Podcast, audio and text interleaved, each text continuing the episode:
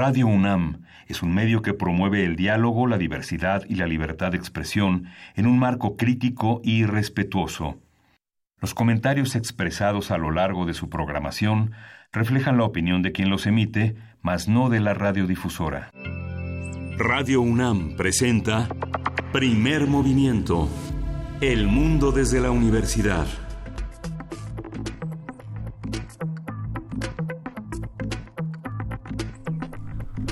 Hola, buenos días. Hoy es jueves 20 de febrero y son las 7.06 de la mañana aquí en la Ciudad de México.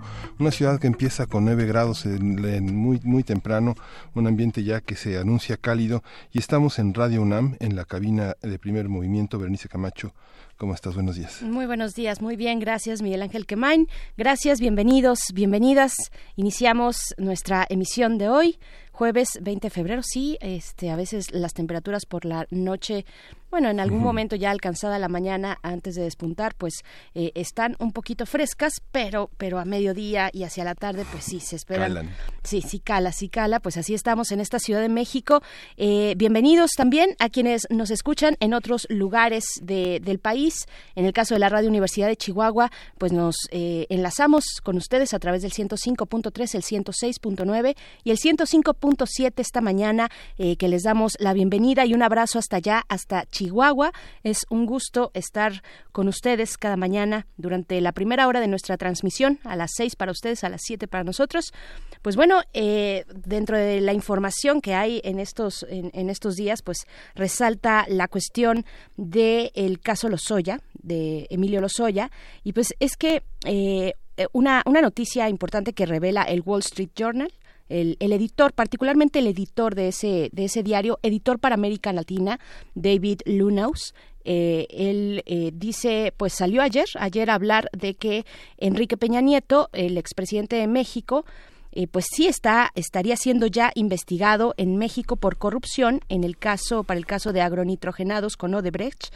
Eh, el Wall Street Journal reveló que su fuente es un alto funcionario de la Fiscalía General de la República, pero que los cargos eh, pues los cargos apuntan, por supuesto, al, tema de la corrupción y el caso Lozoya, eh, pues que estos cargos pues llegarán y esta situación llegará al más alto nivel, es decir, al expresidente Enrique Peña Nieto. Eh, este editor para América Latina del Wall Street Journal dijo que es importante tener en cuenta que los cargos eh, reales dependen de la investigación, pero, pero en realidad todo, todo está dependiendo del proceso de extradición de Emilio Lozoya a México, si es que esto ocurre. Fue así como lo dijo.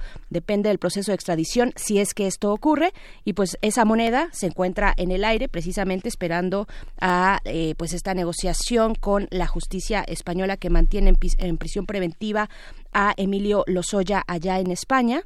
Eh, pues todo dependerá de eso, eh, de eso, eh, del caso de Lozoya, un personaje que en su momento fue presentado como uno de los rostros nuevos o de los rostros del nuevo PRI. Emilio Lozoya, pues bueno, ahí está, sale el, el nombre del expresidente Enrique Peña Nieto en toda esta cuestión y esta investigación sobre agronitrogenados y Odebrecht.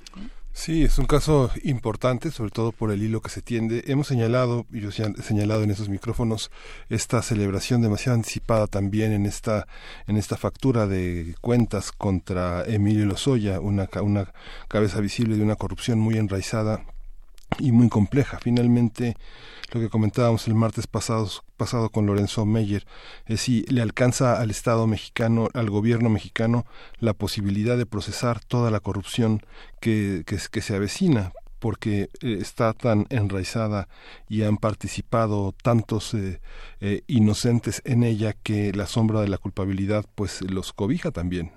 Hay una importante señalamiento en las primeras planas de gran parte de los periódicos eh, matutinos el día de hoy sobre eh, han atrapado a los dos presuntos asesinos de la niña Fátima. Tal vez eh, la fiscal, con sus declaraciones un poco exageradas de que ella personalmente iba a encargarse del caso, pues suena extraño que ella personalmente se encargue de un caso cuando diariamente hay 10 casos más uno podría pensar que 300 casos al mes, eh, 299 no le merecen ocuparse personalmente de ellos. Creo que hay que tener cuidado con esas declaraciones y también con la celebración de que aumentó a 65 años la cárcel por feminicidio. Solo cinco estados cuentan con fiscalías especializadas. El conjunto de mujeres activistas que están dedicadas desde hace muchos años, muchas décadas, a tener, a, alzar la voz, han señalado que de cinco estados eh, lo que se requiere es que toda la cadena tenga una, una especialización, que toda la cadena del procedimiento sea esté en la misma frecuencia, porque lo que marca todo esto es la impunidad. Y lo hemos visto, hemos visto Colombia Venezuela, Bolivia, eh, Centroamérica, eh, lo que marca es la impunidad, lo que no permite que se resuelvan los crímenes es la impunidad, no las condenas. Vamos a poner un policía en cada esquina cuando hay un proceso que se tiene que cumplir. El Estado de México, Nuevo León, Hidalgo, Chiapas y la Ciudad de México ya tienen una fiscalía especializada en delitos de género o feminicidios. Sin embargo, pues se requiere que más entidades se sumen a esto. Y bueno, tenemos también, Berenice, comentábamos fuera del aire que pues los grupos de mujeres convocan a un paro nacional el 9 de marzo. La diversidad es enorme. En primer movimiento hemos seguido esta, esta huelga genera, generalizada, pero como bien comentabas hace un rato, pues no todas las mujeres están en condiciones de faltar y no todos los espacios les permiten tener este tipo de, protestas. ¿no? Así es, sí, bueno, esta cuestión de, eh, hay que decirlo así con claridad porque puede prestarse a confusión. El día 8, el, eh, que cae en domingo, el día 8 de marzo, es el día que se convoca a las marchas, una marcha pues ya eh, que se ha realizado con una gran potencia desde hace varios años pero algunas organizaciones, eh, fíjate que incluso colectivas feministas desconocen quién está impulsando este paro, este paro para el 9 eh, de, de, marzo. Finalmente es algo que se hace y que se ha venido haciendo en los últimos días. Es un paro porque este día, el 8 de marzo, está precisamente dedicado a las mujeres que trabajan. Ese es el sesgo. Entonces, bueno, eh, digamos que hablar de un paro, pues acompaña muy bien esta protesta, esta exigencia de tener paridad laboral, de tener, de romper con el techo de cristal, de eh, asumir también lo que significan eh, el trabajo de cuidados, ¿no? En fin, pero, pero en este contexto muy particular en el que también eh, se ha señalado al movimiento feminista eh, como impulsado por algunos políticos, por algunas vertientes tal vez de derecha partidistas, pues bueno, viene al caso mencionar que alguna, que las colectivas que generalmente organizan, que son muchísimas, eh, no están identificando eh, con claridad quiénes convocan a este paro del 9 y eso por un lado, por otro, el que también comentabas, pues no necesariamente hay que tener una sensibilidad y empatía porque no necesariamente todas las mujeres que están en esta lucha y que también son afectadas por la violencia de género, pues están en posibilidades de eh, dejar de elaborar ese día, de realizar el paro, de unirse al paro. Algunas dicen, bueno, aquellas que no puedan, pues vistan solamente de negro con un, con, un moño morado. Es una forma de protestar en sus espacios de trabajo. En fin, la convocatoria ahí está para el domingo 8 para salir a marchar eh, desde el Ángel de la Independencia hacia el Zócalo y una segunda marcha que generalmente es de las familias víctimas, de, de personas víctimas de feminicidio y de desaparición eh, de mujeres. Bueno, ellas marchan generalmente o últimamente desde el Monumento a la Revolución y también con dirección al Zócalo. Así es que bueno, ahí está esta cuestión. Lo que hay que exigir, eh, más allá de, aumentar cinco o diez años, los que sean las penas por el delito de feminicidio, pues es eso que comentabas, que se homologue la homologación en los estados del tipo de feminicidio con los más altos estándares internacionales que ya ha dictado también la Corte en el caso del campo algodonero. En fin, eh, yo creo que ahí estaría poner el acento en los gobernadores, en los congresos locales, por supuesto también en el federal, pero, pero bueno, quitar un poco la lupa de, de, lo que pueda decir eh, el presidente, sino acudir también al poder de la investidura y, presidencial en un presidente como este, para que sea empático desde ese espacio tan importante como es la conferencia matutina, ¿no? Sí, justamente. Y hoy, bueno, vamos a tener un programa muy interesante. Vamos a tener en este jueves Teatro UNAM, Teatro UNAM, con la puesta en escena de Vórtice. ¿Sabe qué quiere decir un vórtice? Pues bueno, va a estar David Salmón para eh, explicarnos en qué consiste este, este espacio de múltiples flujos y corrientes que lleva al teatro. Eh, justamente se estrena esta puesta en, como parte de las actividades escénicas de la universidad. Y después toca el turno a nuestra sección de historia de México a cargo del doctor Alfredo Ávila, investigador del Instituto de Investigaciones Históricas de la UNAM. En esta ocasión nos hablará de Laureana Wright, una feminista del siglo XIX. Es la propuesta para esta mañana en la sección Historia de México. Y vamos a hablar de la situación de los defensores de los derechos humanos ambientales en México.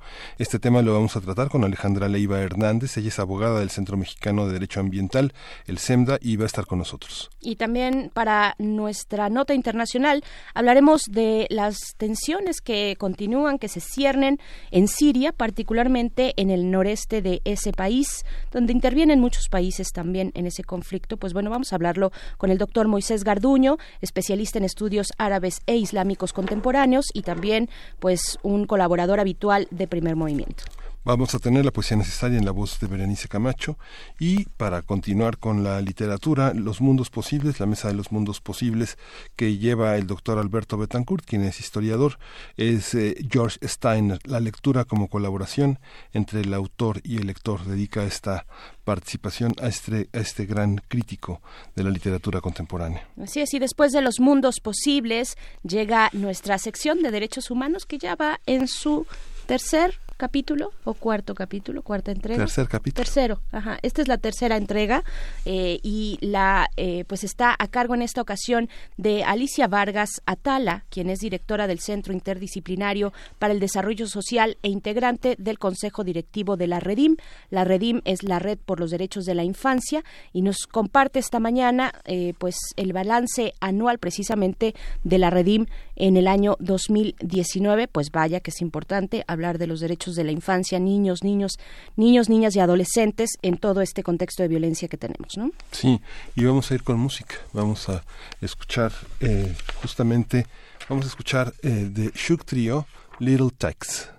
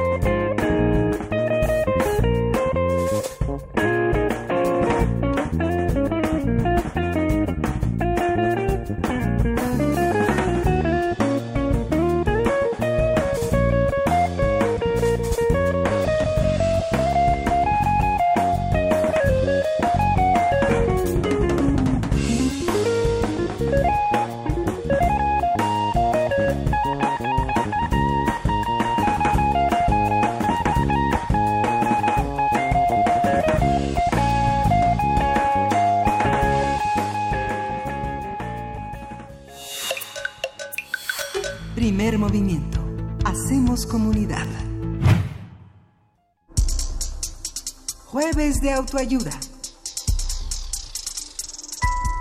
Tres míticos pilotos y exploradores en la historia de la humanidad desaparecieron sin dejar rastro hasta que una investigadora y científica mexicana descubre que se encuentran atrapados en un vórtice espacio-temporal.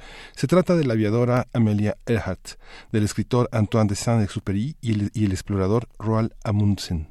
Desde la dimensión en la que se encuentran, estos tres personajes son testigos del devenir de la humanidad a lo largo de la historia y buscarán advertir del inminente colapso medioambiental si no se actúa de inmediato contra la destrucción del planeta.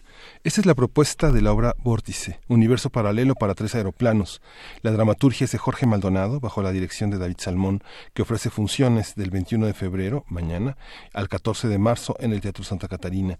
Las funciones son de jueves a, a domingo y los horarios pues son de jueves a sábado a las 19 horas y los domingos a las 18. Así es, conversaremos sobre este relato de ciencia ficción y la historia de tres míticos pilotos desaparecidos que se encuentran atrapados en un vórtice, en este vórtice espacio-temporal, y para ello nos acompaña precisamente el maestro David Salmón, quien es director de esta puesta en escena Vórtice, y te damos la bienvenida y también nuestra gratitud, David, por estar aquí a estas horas de la mañana. La gente de teatro generalmente no acostumbra estas malas prácticas. Eh, no, somos un poco, mal un poco más animales nocturnos, sí, es cierto. Sí. Pues cuéntanos, por favor. Eh, bueno, primero el argumento ya, ya lo describíamos un poco y hay varias cuestiones interesantes. De entrada, precisamente eh, poner en escena una, un relato de ciencia ficción, por un lado, pero por otro también eh, sí, eh, digamos, llegar a un tema como es el de el medio ambiente, que, que, está muy vigente, que se puede presentar en distintos formatos, en este caso el teatro. Cuéntanos, por favor, de esta obra en, en términos generales. Sí, completamente. Creo que la reflexión central está, está muy, muy eh, orientada hacia la situación actual ¿no? de nuestro planeta. Eh, muchos años eh, hemos desarrollado proyectos que, que solemos llamar de, de, carácter social y político y hoy en día podría pensar que quizás la forma más concreta de hacer teatro político en el 2020 es hablar de la inminente catástrofe ecológica que está por venir, ¿no?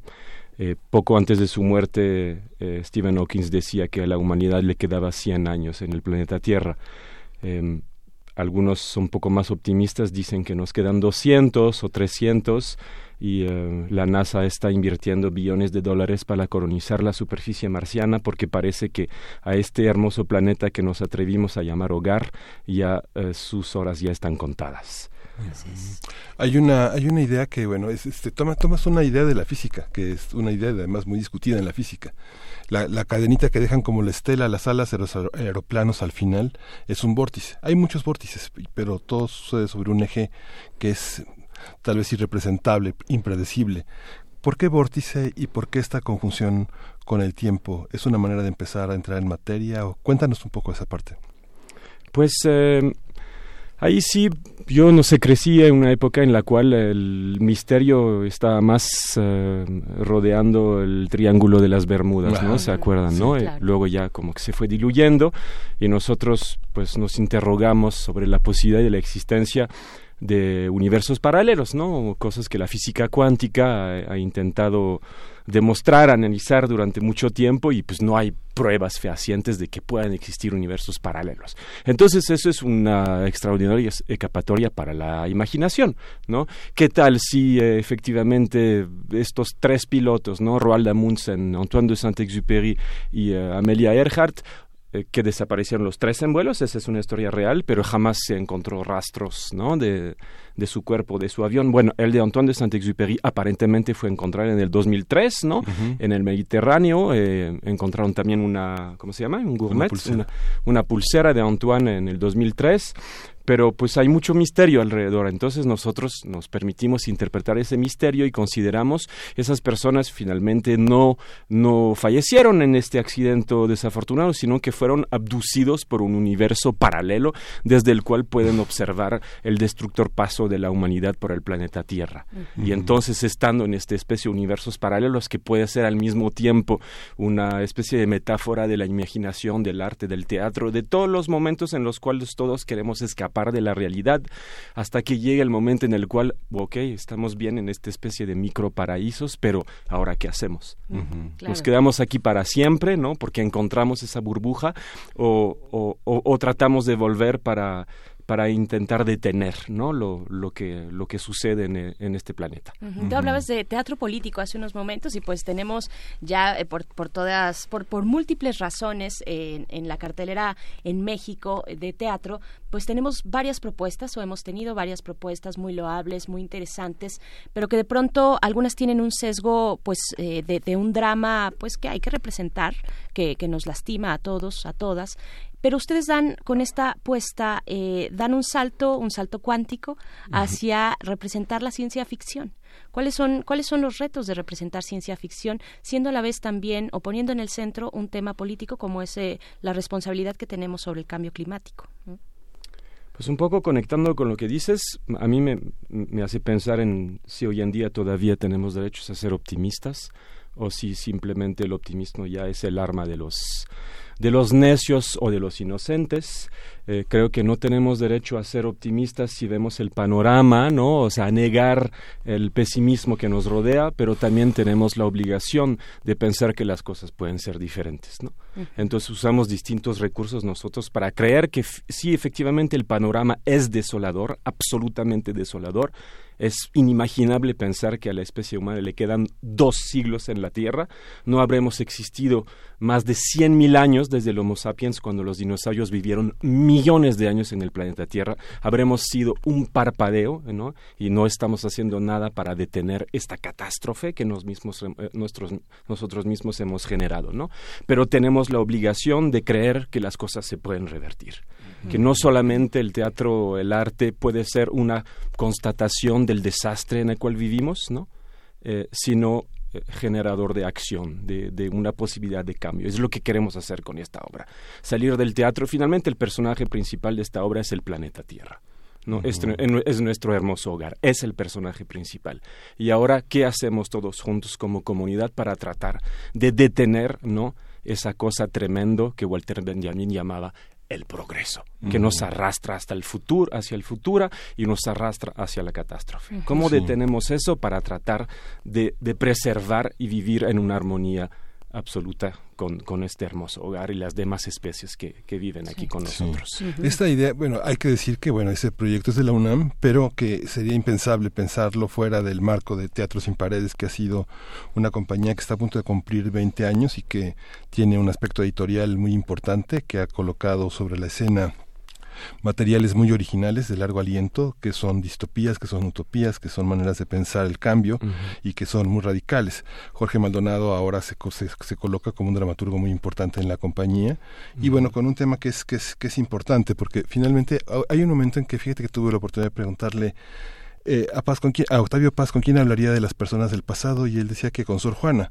Y de qué hablaría con ella y me decía de cosas intemporales y lo mismo pasa en estos encuentros fortuitos como la obra que hizo el de Jelinek en torno a, no recuerdo el nombre de la obra, pero es un diálogo muy intenso entre Hannah Arendt y Martin Heidegger.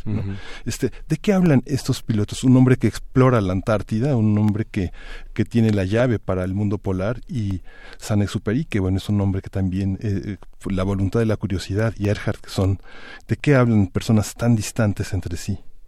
Pues ellos son, creo que son son, son, un, son un ejemplo, ¿no? O sea, creo que son tres personajes que si jalamos un poco los hilos de lo que han intentado hacer durante su vida, su vida se vuelven personajes ejemplares, ¿no? Emblemáticos, eh, que que es interesante analizar y, y, que nos inspiran, ¿no? Creo que lo, lo, esencial es que nos inspiran, ¿no? Este espíritu de descubrimiento absoluto de, de Amundsen, que para nosotros también es un personaje que carga una, una, una, enorme nostalgia y responsabilidad por lo que sus, sus descubrimientos pueden haber provocado, porque él quería alcanzar los hemisferios y luego se da cuenta que haber alcanzado los hemisferios fue una razón para abrirle paso a la más salvaje depredación de los casquetes polares por el oro negro que allí se, se esconde. ¿no? Amelia Earhart es una de las primeras grandes feministas de la historia, este, aunque quizás ella no se manifestaba como tal, creo que es una de, las grandes feministas que quería derrumbar un pedacito de la supremacía masculino, ¿no? Demostrando que las mujeres también podían hacer esas cosas que solamente estaban reservadas a los hombres. Y Antoine de Saint-Exupéry, pues es el reino de la imaginación, ¿no? Este hombre que escribió la obra literaria más popular de todos los tiempos, la más traducida en la historia después de la Biblia, y que creía que a través de la historia de este pequeño príncipe, ¿no? Un personaje que muere en la historia y que recordar no es un cuento para niños, es un cuento para adultos, ¿no? Este cree, piensa que quizás este, este cuento puede tocar el corazón de las personas y hacer que el mundo sea distinto.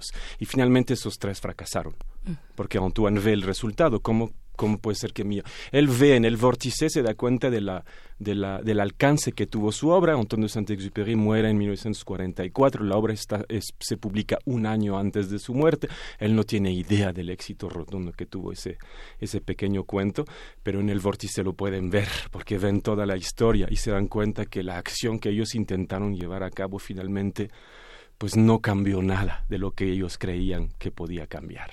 Ahora, pueden volver y pueden hacer que quizás hoy en día esto, esto pueda generar un, un, cambio en el, en el mundo actual?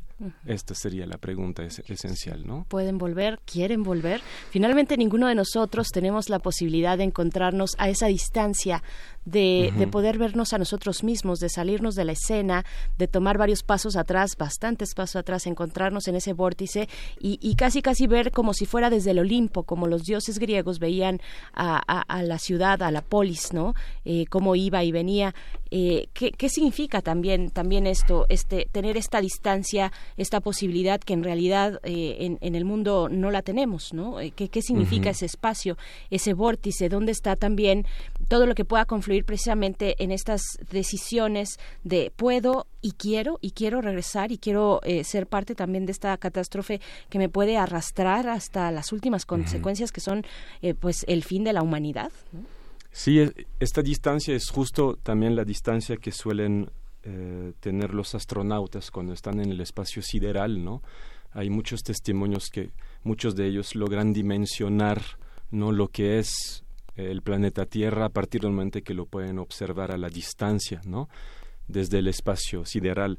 Y hay un personaje en la obra justamente que observa el planeta Tierra y el universo en el año 3049, porque la obra sucede en tres realidades, sucede en este vórtice, un espacio digamos, sin tiempo y espacio, eh, en México en el 2068, en una época en la cual ya la catástrofe medioambiental ha alcanzado índices altísimos y no es posible respirar el aire exterior, por ejemplo, y en el año 3049 en el espacio sideral, donde un astronauta flota a la deriva y observa a la distancia el planeta Tierra, en una época en la cual ya los seres humanos viven en estaciones interestelares en Marte, hace muchos siglos que ya dejaron el planeta Tierra, y él desde la distancia observa observa el planeta Tierra y se pregunta, ¿podría haber sido de otra forma?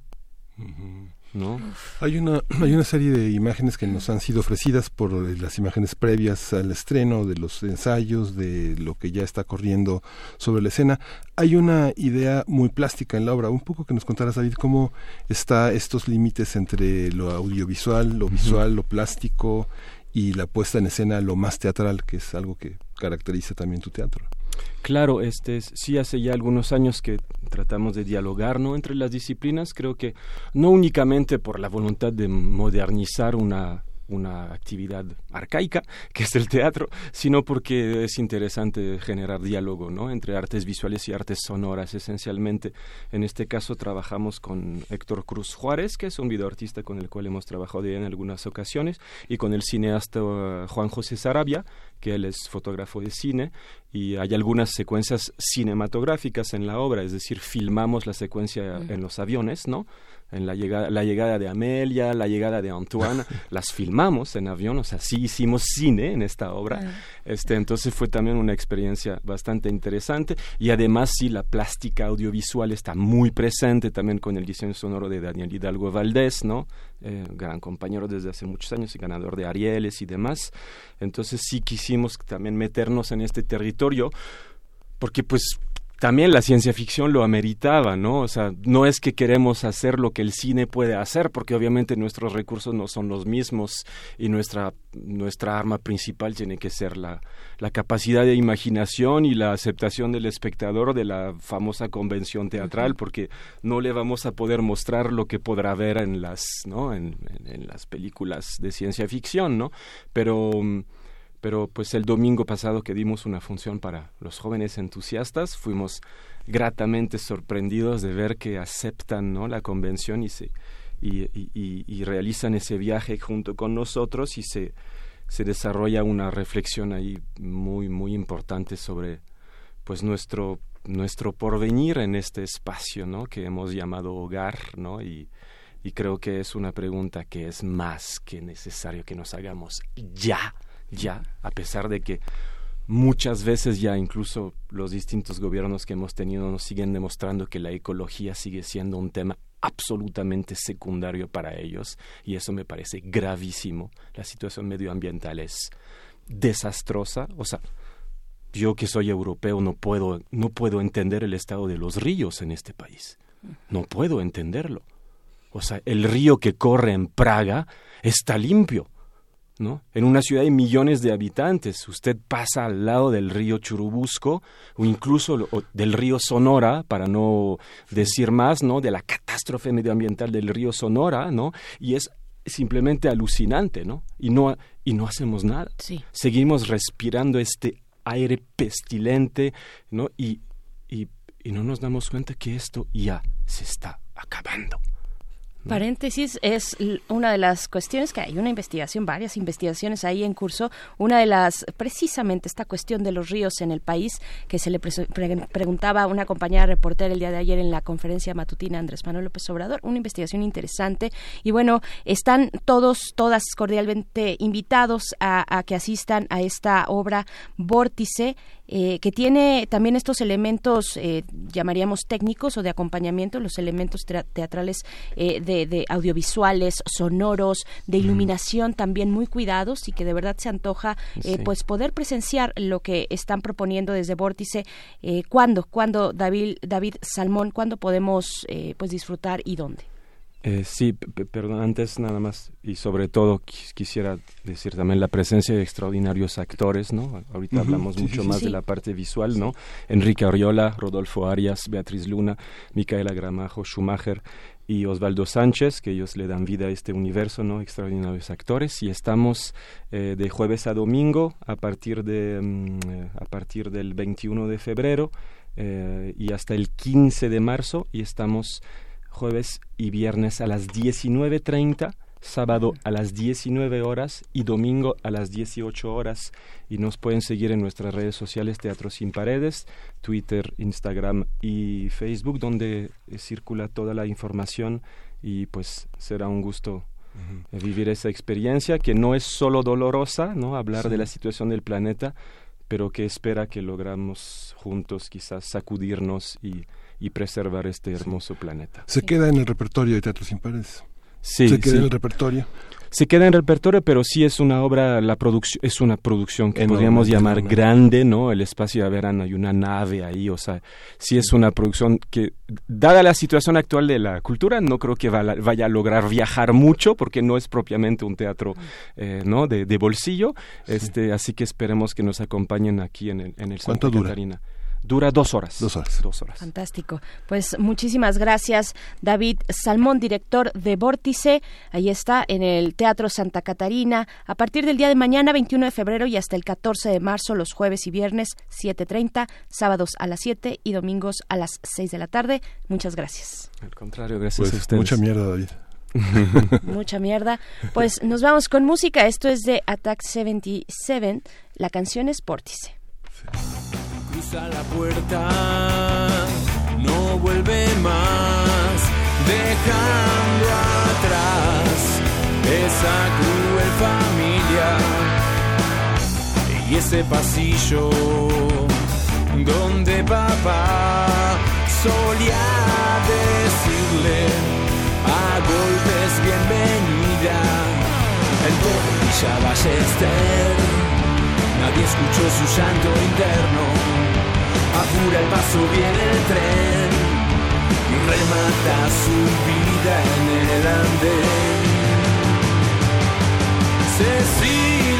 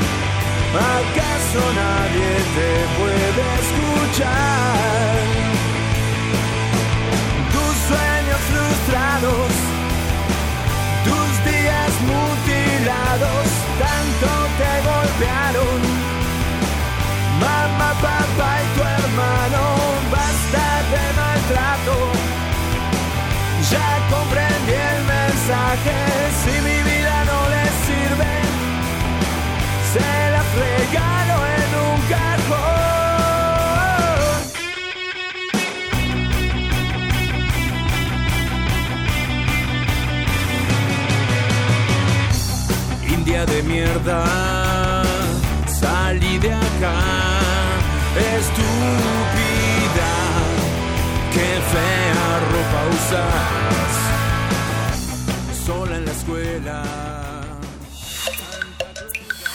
Primer movimiento. Hacemos comunidad. Historia de México.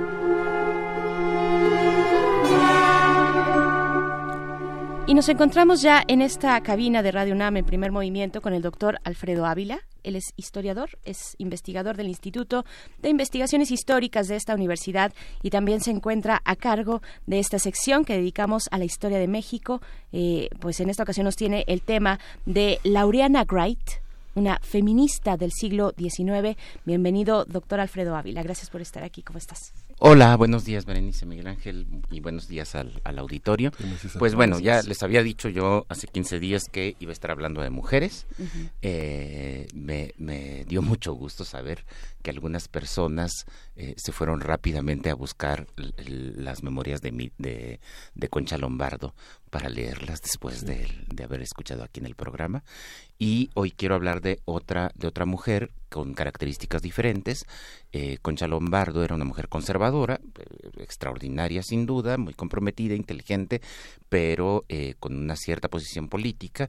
Y hoy quiero hablar de Laureana Wright. Laureana Wright es una mujer nacida en Tasco, hija de un cónsul de Estados Unidos y minero que bueno minero y por eso se est- vivía asentado allí en, eh, en esa localidad eh, que eh, recibió una educación informal, es decir, no, no, no va a la escuela, no, pero tiene, tiene profesores en casa, su padre se preocupa mucho por educarla a ella, a sus hermanos, y desde muy pronto se destaca en temas de, de enseñanza. Ella misma lo que quiere es ser maestra, es enseñar a otras, a otras mujeres y eh, colabora, empieza a colaborar desde muy temprano con eh, ciertos periódicos, eh, lo cual ya, ya era una cosa muy, muy importante, muy extraordinaria.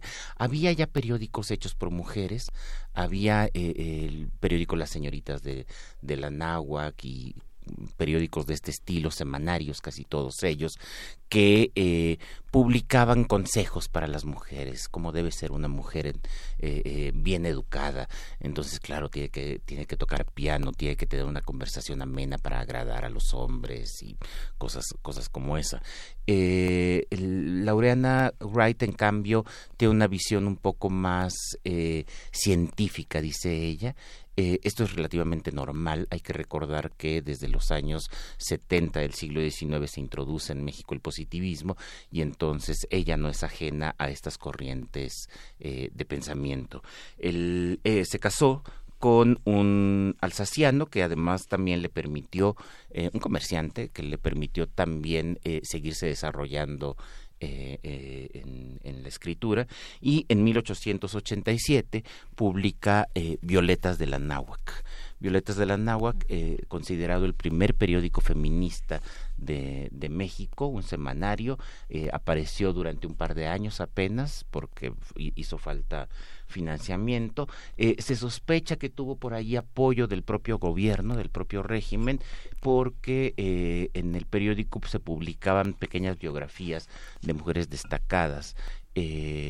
Aparecen noticias, por ejemplo, es el primer periódico en reseñar la noticia de la obtención del eh, título de médico de Matilde Montoya, la primera mujer que, que, tiene ese título en la historia de México, pero también eh, de la primera mujer que obtiene el título de dentista, es decir, eh, es, es, un periódico que está contando los éxitos de las mujeres del siglo, del siglo XIX, con colaboradoras que vienen de todas partes. Las colaboradoras de, de Violetas de la que son mujeres, habitualmente mujeres de la alta sociedad, pero curiosamente casi ninguna de la Ciudad de México.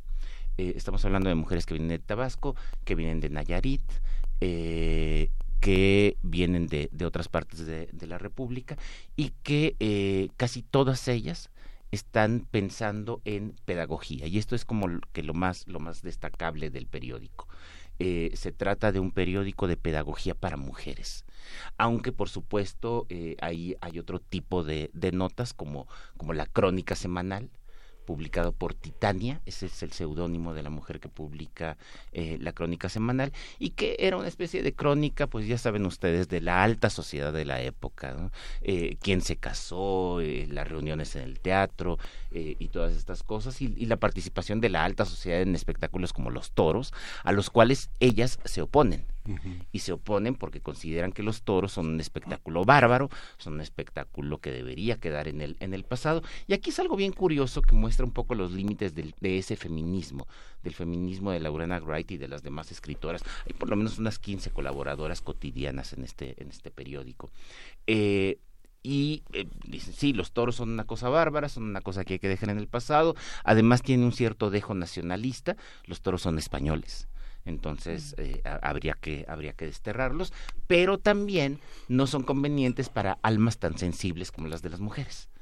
Es decir, eh, eh, por una parte sí tienen una serie de propuestas como que muy duras, pero por otra parte todavía conservan otros elementos eh, más tradicionales acerca de cómo concebir la, la figura de la mujer.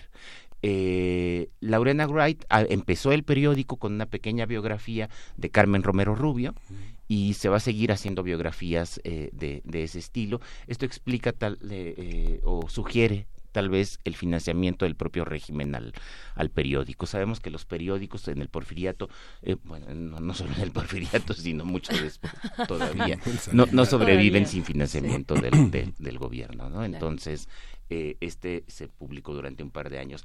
Eh, poco después, eh, Laureana Wright publica un, un pequeño libro que se llama La emancipación de la mujer. Mm y se trata de una obra rompedora, de una obra que causó incluso cierto escándalo en, en, en la prensa porque eh, e, estaba haciendo una propuesta verdaderamente eh, drástica en, en, ese momento. Y la propuesta, aunque está muy matizada, aunque se la pasa diciendo que ella pretende recuperar el papel de la mujer y que sí que hay diferencias entre los dos sexos y tal. Eh, por ejemplo, dice que la labor más importante de la mujer es formar buenos ciudadanos.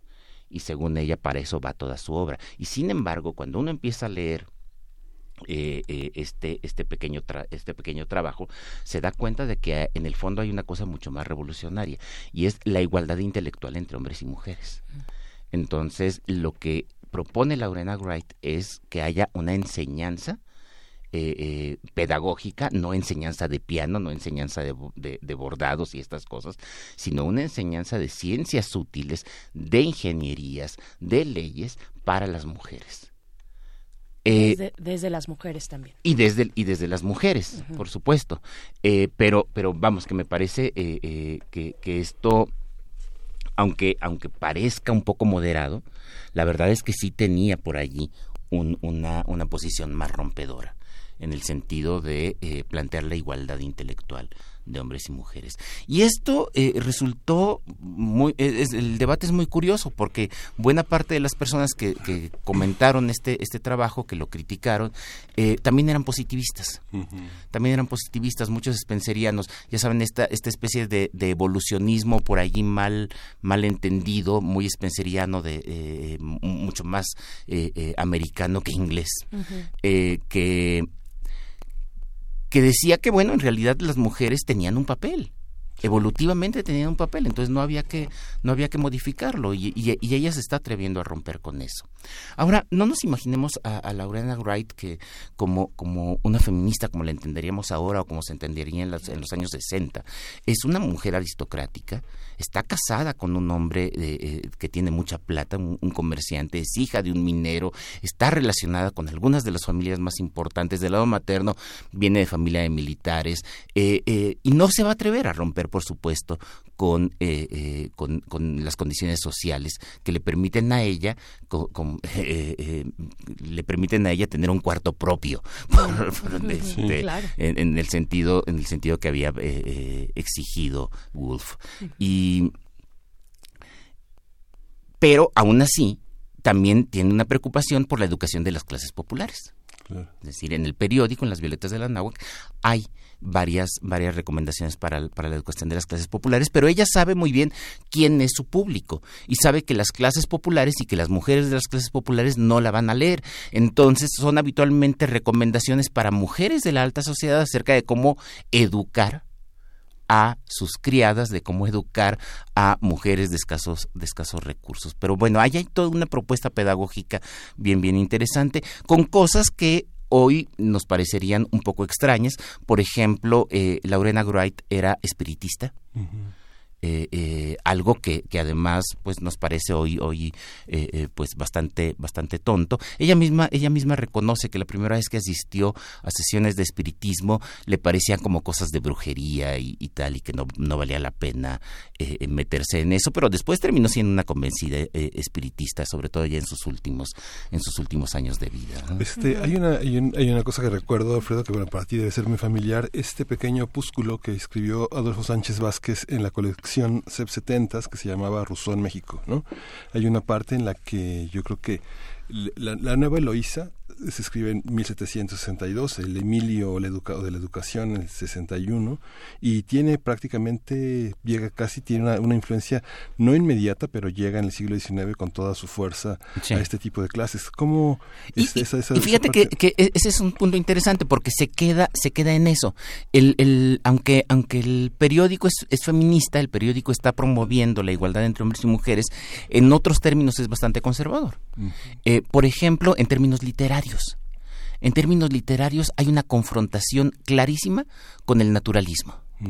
Cuando el naturalismo, esta corriente literaria europea, hay que recordar a Emil Solá, que, es como el, más, el más importante, empieza a llegar a México, la reacción de las mujeres que publican en las violetas de, de, de Anáhuac es durísima. ¿Qué es lo que nos están enseñando estos nuevos escritores? Pues nos están enseñando vicios, corrupción, podredumbre, tal.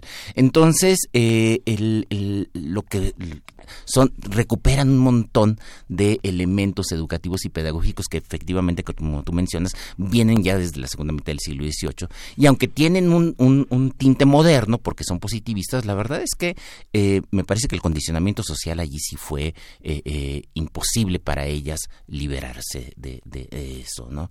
Y por lo tanto se la pasan, se la pasan manteniendo ciertas, ciertos condicionamientos culturales de moda y, por supuesto, socioeconómicos interesante también desde el nombre del diario, de este semanario, Violetas, Violetas de la Nagua, que es, paradójico por ahí también. Y, y, ojalá en algún momento podamos recuperar también la historia de la brujería a un lado del feminismo, ¿no? Como una forma también de, de, de ejercer un espacio donde se practican también los conocimientos, distinto a lo que podría ser en este caso que nos mencionas, Laureana Wright, pero, pero hay ahí una línea que se cruza. Bueno, pues como dije, eh, desde hace 15 días voy a seguir con mujeres y voy a ir cambiando explicándoles eh, una conservadora, una feminista de alta sociedad, pero después hablaremos de mujeres socialistas, pero también de mujeres parteras, de hechiceras, de aquellas que no son tan conocidas, pero de las que por alguna casualidad de pronto tenemos un expediente en el archivo que algún colega ha recuperado y que nos permiten saber cómo viven estas otras mujeres. tuvo, este, me, da mucha curiosidad saber, porque bueno, es una mujer que murió a los 50 años, es una mujer que este, empezó a escribir prácticamente lo más importante a mediados de sus 40, pero ¿de qué murió? ¿Tuvo hijos? O... Tuvo una hija, Margarita Kleinhardt, ah. que también fue colaboradora del, del periódico. Eh, en, Violetas de Anáhuac, Margarita publica. Publica más cosas de poesía y, todo esto. ¿no? Eh, ¿no? no, no, queda muy claro de, que haya muerto. Eh, lo más posible es que haya sido una complicación muy típica del siglo XIX, neumonía. Fíjate que ahora tenemos con, con este pues 8 de marzo, aniversario del 8 de marzo, esta conmemoración, esta exigencia, hay una convocatoria para que el día 9, el día posterior, el lunes 9 de marzo, se realice un paro de labores. Y dentro de toda esta cuestión de río revuelto, de quién convoca o quién no convoca, está también siempre, creo, no solamente en esta edición, sino en, años pasados también, eh, la reflexión de, de quiénes pueden o no eh, hacer un paro hacer un paro, quienes tienen las posibilidades, la holgura de eh, poder dejar sus actividades, sean cual sean, eh, eh, remuneradas o no, y quienes no pueden. ¿no? Es interesante poner estos contrastes, como también en aquel momento. Claro, este punto es muy, muy, muy interesante. veamos, el, si Laurena Wright y, las demás colaboradoras de Violetas de Nahuac pueden hacer eso, es también porque son excepcionales. Sí. Es decir, forman parte de grupos que tienen un montón de privilegios en, el siglo XIX y ellas mismas jamás promueven eh, perder esos privilegios. O sea, ellas mismas eh, eh, están conscientes de la posición social que tienen y tratan de mantenerla a, toda costa. Em, dije hace rato, y, esto es bien interesante, y se ven algunos números del, del semanario, están interesadas en que la educación entre hombres y mujeres sea una educación igualitaria. Perfecto. O sea, una mujer puede estudiar medicina, y ahí está el ejemplo de Matilde Montoya. Una mujer puede estudiar ingenierías, puede estudiar lo, que le venga en gana. Pero las recomendaciones que se hacen para la educación de las mujeres de las clases populares, esas sí marcan una diferencia educativa. Esas mujeres, pues no, esas mujeres mejor que aprendan oficios mecánicos. Esas mujeres mejor que aprendan eh, eh, oficios domésticos. Entonces, eh, mucha igualdad, en un, en un sentido, pero mucha desigualdad en otro. Me imagino que hablaba inglés y hablaba francés. Hablaba varios, hablaba varios idiomas. ¿qué, leían? Digamos, hay, hay testimonios. Hay testimonios. no, fíjate que, no, no, no directamente de la biblioteca, pero sí de los anuncios que en, eh, tanto en Violetas de Anagua como en otras publicaciones en las que colaboró, aunque no dirigió, esta es su, su, su obra, acerca de eh, libros en venta e importaciones.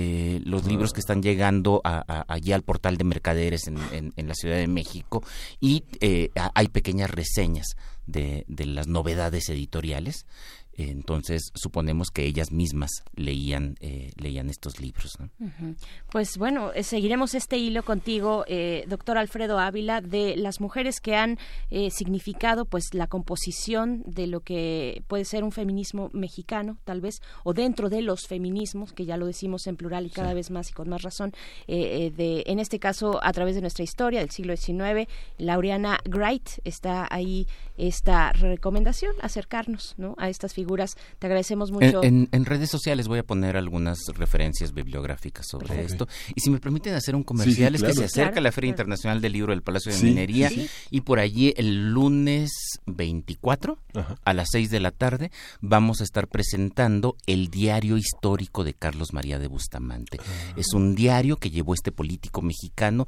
desde 1821, desde el momento mismo de la independencia, hasta su muerte en 1849. Entonces, imagínense ustedes la riqueza enorme de este, de este diario, que, cuyo manuscrito obra en la biblioteca del Museo Nacional de Antropología e Historia, que en los años 70 Nettie Lee Benson trató de publicarlo, pero imagínense ustedes la tratar de publicar esto en disco en, en, libros hasta que finalmente lo que se ha decidido es publicarlo en versión electrónica. Qué Entonces, allí está eh, este diario y quiero invitarlos a todos. El lunes a las 6 de la tarde en el Palacio de, Minería. Estaremos presentando este libro cuya edición la hicieron Cuauhtémoc Hernández Silva y doña Josefina Zoraida Vázquez, la decana de todos los historiadores mexicanos. Gracias, Alfredo. Pues estamos, En, pues estamos en, en el hilo la, la próxima entrega.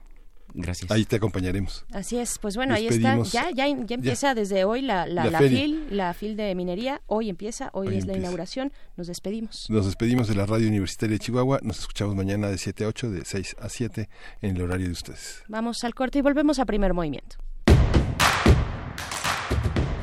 Síguenos en redes sociales. Encuéntranos en Facebook como Primer Movimiento y en Twitter como arroba PMovimiento. Hagamos comunidad.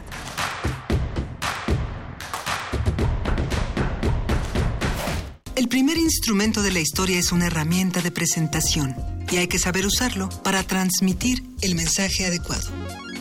Gracias al éxito obtenido, Radio UNAM reabre su invitación a que conozcas los matices de tu voz y aplicarlos al discurso de tu preferencia en el taller Voz tu Voz. Taller práctico para locución, lectura e interpretación de textos literarios, impartido por Elena de Aro martes y jueves del 3 al 26 de marzo, de las 18 a las 21 horas, en las instalaciones de Radio UNAM. Adolfo Prieto, 133, Colonia del Valle, cerca del Metrobús Amores. Informes e inscripciones al 56 23 32 72. Si conoces tu cuerpo, conoces tu voz. Si conoces tu voz, te harás conocer. Radio UNAM, experiencia sonora. Soy Carlos Montemayor. Estoy en descargacultura.unam. Lo nuevo.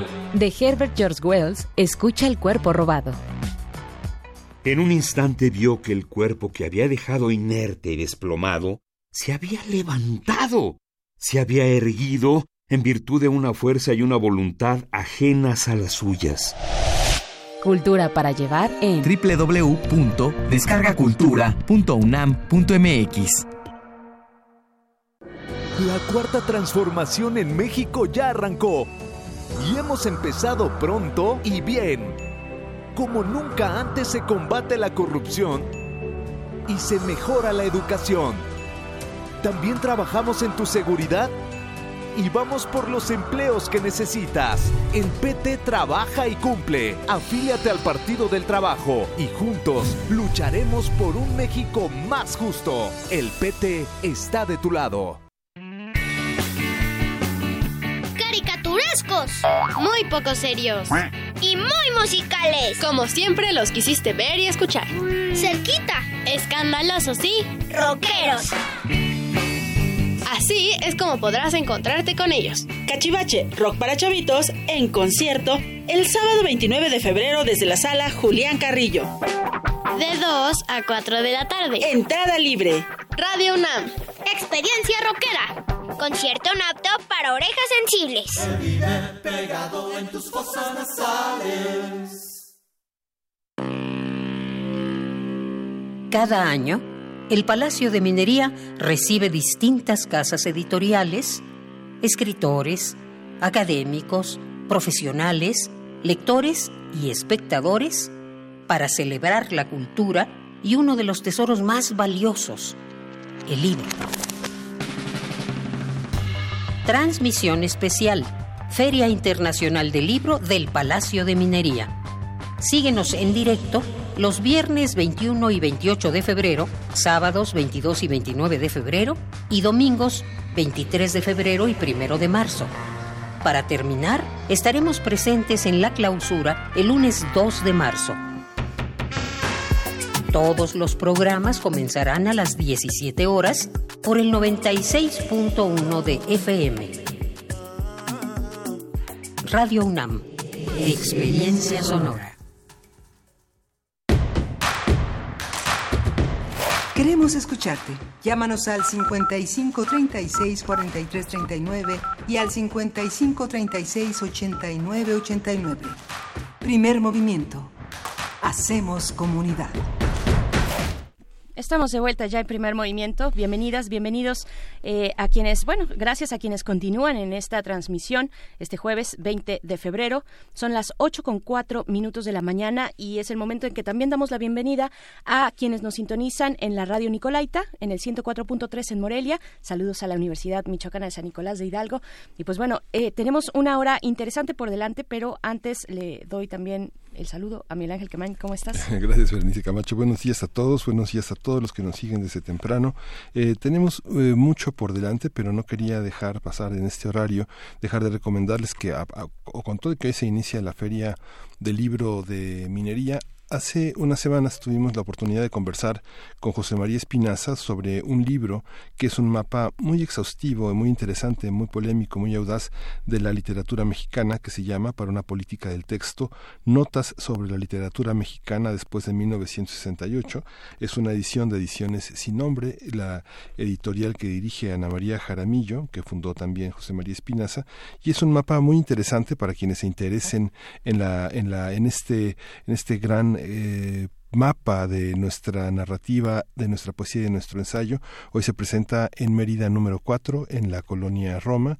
Es la sede de la editorial Era y pues Espinaza dedica la presentación a conversar sobre esta factura de este libro que casi que 498 páginas de, de, ideas sobre nuestra narrativa. Vale la pena que se acerque. Así es, pues bueno, también eh, dentro de las invitaciones, hace un momento, durante la hora anterior estuvimos conversando sobre teatro, sobre una puesta en escena que se llama Vórtice con su director David Salmón y él también nos dejaba, nos deja una invitación para ustedes de una obra que se llama eh, Ejecutor 14, así se llama, es de Adel Hakim, así se, se titula la obra Ejecutor 14 y se está presentando ya desde el 22 de enero, ya lleva un mes en escena, al 8 hasta el 8 de abril, los miércoles a las 8.30 de la noche en este lugar, el 77, Centro Cultural Autogestivo, que está en Abraham González, precisamente en el número 77, y en la Colonia Juárez, en la Ciudad de México. Y pues bueno, nos deja la invitación para todos ustedes para que eh, si quieren asistir en miércoles al teatro, lo hagan y, y, disfruten de esta obra Ejecutor 14. También en nuestras redes sociales va a estar ahí la invitación, la información, los detalles de esta obra que, pues bueno, finalmente propone un viaje hacia el paisaje interior del último sobreviviente de una guerra civil. Él es un hombre común, frágil, inocente, eh, que se vuelve verdugo en algún momento. Así es que bueno, el 77 presenta los miércoles 8.30, Ejecutor 14. Ya está la, la invitación hecha para todos ustedes. Sí. Hay que apoyar el teatro, el teatro que se hace. sí. el teatro cultural. Y pues bueno, también en unos momentos más eh, sigan con nosotros porque estaremos conversando acerca de un tema importante, importante ahora que tenemos tantas, tantos frentes abiertos, yo diría todos los frentes abiertos cuando hablamos de cuestiones ambientales y hay personas que están ahí al frente, en la primera línea, al pie del cañón, defendiendo los derechos ambientales en nuestro país. Y hay una situación también de eh, persecución, lo hemos, lo sabemos desde siempre, eh, persecución hacia los defensores de derechos, de estos derechos ambientales. Y vamos a platicar, no solamente en México, es, es una cuestión generalizada, por supuesto, en Centroamérica, en, en Brasil, en Bolivia hay eh, persecución hacia las personas que defienden el territorio, que defienden también los espacios donde conviven comunidades desde hace mucho tiempo. Y pues bueno, lo vamos a conversar con Alejandra Leiva Hernández. Ella es abogada del Centro Mexicano de Derecho Ambiental el SEMDA por sus siglas. Eh, pues, pues ahí está la invitación. En unos momentos más estaremos con esto y luego nuestra nota internacional también. Sí, vamos a tener cómo continúan las tensiones en el noreste de Siria. Vamos a conversarlo con el doctor Moisés Garduño. Él es especialista en estudios árabes e islámicos contemporáneos. Y nuestra invitación también para que se sumen a través de redes sociales con sus comentarios. Por supuesto, muy aplaudida y siempre bien recibida la sección de Historia de México a cargo del doctor Alfredo Ávila. Eh, pues pueden ir a su cuenta de Twitter, es arroba alf ávila bajo así lo pueden encontrar en Twitter para saber los detalles, por ejemplo, de la presentación que tendrá el, en la FIL de minería el próximo lunes, que ya nos comentaban, ¿no? Sí, justamente el próximo lunes 24 a las 6 de la tarde van a presentar esta versión digital de las obras de Carlos María Bustamante, uno de los proyectos más acariciados por el Centro, por el Instituto de Investigaciones Históricas, por el INA, muchos investigadores alrededor de este mundo que está también paralelo al de Ignacio Manuel Altamirano, al de López Velarde. Es verdaderamente un lujo tener estas obras reunidas en un espacio tan breve, ¿no? Así es. Pues bueno, no se lo pueden perder en la Feria Internacional del Libro de Minería que ya inicia, arranca el día de hoy. 20, eh, jueves 20 de febrero y vamos a estar ahí. Radio UNAM estará los viernes, sábados y domingos y también el último lunes, que es el lunes de clausura, pues también estaremos presentes ahí distintos colaboradores y compañeros de Radio UNAM.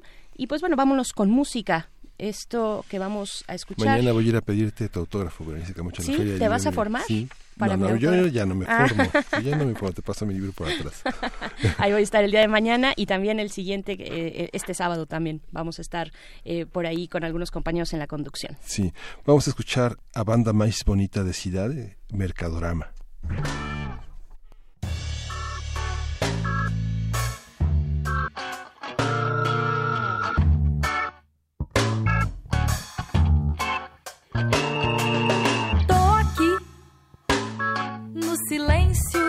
Do apartamento, esperando você chegar de sacolas com as coisas, coisinhas, as compras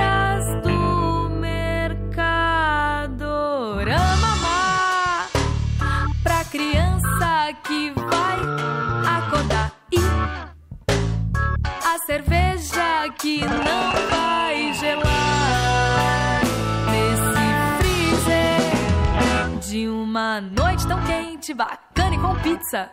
Eu e você e o silêncio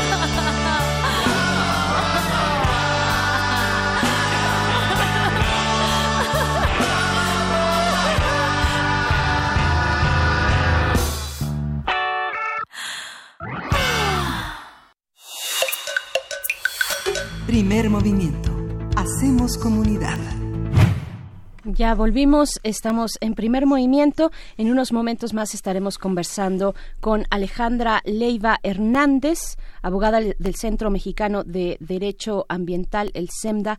Y pues bueno, con un tema importante que queremos también que ustedes participen, que ustedes nos envíen sus comentarios. Estaremos comentando sobre la situación de las y los defensores del medio ambiente en nuestro país.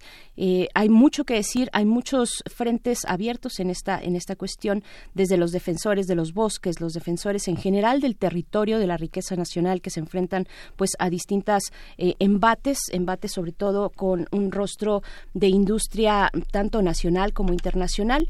Y pues bueno, también en esta, en, todo este contexto, pues el, el gobierno del presidente Andrés Manuel López Obrador, pues ha, mm, digamos, ha significado, o en su momento significó también una posibilidad de atajar este tipo de violencia hacia los, las y los defensores del medio ambiente, Miguel Ángel.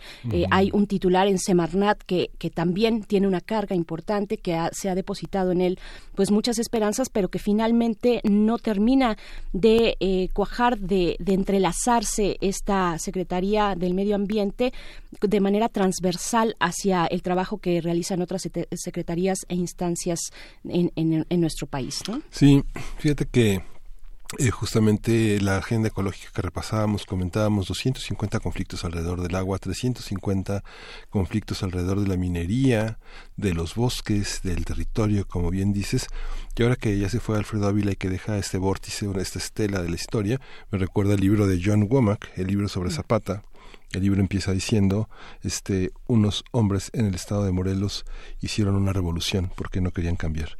Y esa idea de, este, de permanencia, de terquedad, de necedad frente al territorio, de conservar lo suyo, y entre lo suyo están los muertos, los panteones, los árboles, eh, la manera de, de trabajar la tierra, está ese deseo de quedarse, de quedarse pero de, pelear porque el cambio sea como bajo las condiciones en las que sus antepasados lo dictan, ¿no? que puede parecer muy romántico, pero yo creo que esas son las luchas que tenemos en el territorio, ¿no? más de 500 conflictos. Sí, sí, sí puede parecer romántico, pero creo que, que no lo es, que es muy real, que es muy concreto, es finalmente una pertenencia a la tierra, es también un, una cercanía con, con sus antepasados, con, con, los seres queridos que están ahí en ese mismo territorio. Eh, y pues bueno, hemos visto capítulos importantes eh, de defensa en nuestro país y lo decíamos también eh, antes de este momento de, en, en, otros lugares, en otros lugares la defensa por el agua en el norte de nuestro país. Bueno, ahí tenemos ya en la inminencia de un no sé, una tensión por lo menos, seguramente conflicto, pero al menos una tensión con, el, con, con, con Estados Unidos por el agua del río Bravo. Eh, estamos en la latencia de esa situación y pues bueno, estamos ya eh, por enlazarnos también porque hay que preguntar a quien acompaña, a quienes acompañan también la lucha de estos defensores, quién defiende a los defensores del medio ambiente, quienes están ahí también poniendo el cuerpo, acuerpando esta lucha que finalmente se podría traducir como un beneficio colectivo para todos, para todas. Están ahí al frente una serie de organizaciones, en el caso de SEMDA eh, y otras más, por supuesto, Tlachinolan, que hace en el estado de Guerrero un trabajo formidable de eh, acompañamiento no solamente eh, comunitario de hombro con hombro, sino también jurídico, jurídico frente a cuestiones de despojo, sobre de despojo y desplazamiento forzado de a partir de las cuestiones de la incursión de la minería también en el estado de Guerrero. Bueno, yo creo que estos estas organizaciones que nosotros nos podemos acercar al sitio electrónico de ambas, por ejemplo de Tlachinolan, tienen un apartado especial precisamente donde van dando cuenta de cada uno de los frentes abiertos que se tiene en Guerrero, en Guerrero por esta situación de la minería y el desplazamiento eh, y cómo estas estas cuestiones pues azotan a las distintas comunidades, ¿no? Que están ahí en pie de lucha y muchas veces también eh, sin el cobijo sin, sin, sin la empatía tal vez siquiera de sus gobiernos locales, de los más cercanos, los más próximos, pero también de los más altos como el estatal y, el federal. ¿no? Sí, justamente esta, esta parte del liderazgo es, es muy interesante porque uno se da cuenta de que son personas que no tienen nada, tienen un bosque, tienen, como decía, revueltas sobre este pequeño propietario con las manos ahumadas, este dueño de nada, dueño del paricutín, tienen, no tiene nada y son anónimos, pero cuando empiezan las protestas empieza una especie de liderazgo muy, muy, eh, muy relevante que tiene alcances internacionales. Hemos visto trabajos de documentación sobre este tema de cómo surgen los líderes ambientales comunitarios, que son con condiciones que muchos investigadores han trabajado desde el punto de vista de la sociología, de la deontología, de la epistemología, desde las pedagogías y las didácticas para defender estas estos aspectos de la identidad, un tipo de sujetos que se piensan en un perfil de liderazgo ambiental que son pues prácticamente novedosos en la historia de la vida de la vida moderna. Son verdaderamente sujetos de la de una modernidad que conecta el pasado un pasado que deja de ser idílico rusoniano para convertirse en un presente político en el que las eh, los ejemplos son pues muy conmovedores. Eh, la capacidad de entregarse completamente a su situación es, es, importante. Hay varios trabajos que se han publicado. Eh, recordaba un trabajo que se hizo en relación a la llegada del petróleo, a eh, la explotación del petróleo en Zulia, en el estado Bolívar, en Carabobo, en varias partes de Venezuela donde la naturaleza ha sido expoliada, ha sido explotada y se han hecho a un lado a los, a los, a los, a los habitantes y que han sido objetos de investigación. La Universidad de los Andes tiene varios trabajos cuyos eh, autores, cuyo liderazgo pues son ya ejemplos en México, este, que han trabajado también en, en México como Dulce María Reyes Barrera, Rosa Rojas Caldelas, que se han dedicado a trabajar ese, esos liderazgos para aplicarlos en México, para entender cómo nos organizamos también aquí entre nosotros. Liderazgos que en muchas ocasiones han sido pues acallado, acallados violentamente. Apenas eh, el mes pasado, el 15 de enero, se cumplieron tres años del asesinato, por ejemplo, de Isidro Valdenegro, este líder histórico, ecologista de, eh, de la comunidad Raramuri. Eh, y, y, y pues bueno, ahí están uno y otro se van sumando los asesinatos, la, eh, este acallamiento violento a defensores del medio ambiente. Es el caso, lo decíamos, de Isidro Valdenegro, pero también lo es de Samir Flores, sí. uno muy reciente que precisamente ya estamos a casi un año, en mayo, en mayo, sí, de que se cumpla un año de, de su asesinato. ¿No? Uh -huh. Sí, si mal no recuerdo, ahorita checamos bien la fecha, pero hoy, bueno. Hoy se cumple. ¿El día de hoy? El día de hoy. El día de hoy, precisamente. Ah, pues bueno, ahí está. este Y, y precisamente también por eso estaremos conversando. No, no, no nos estamos, eh, no estamos logrando comunicarnos con Alejandra Ley Hernández de, del Centro Mexicano de Derecho Ambiental. Vamos a ir antes con esta...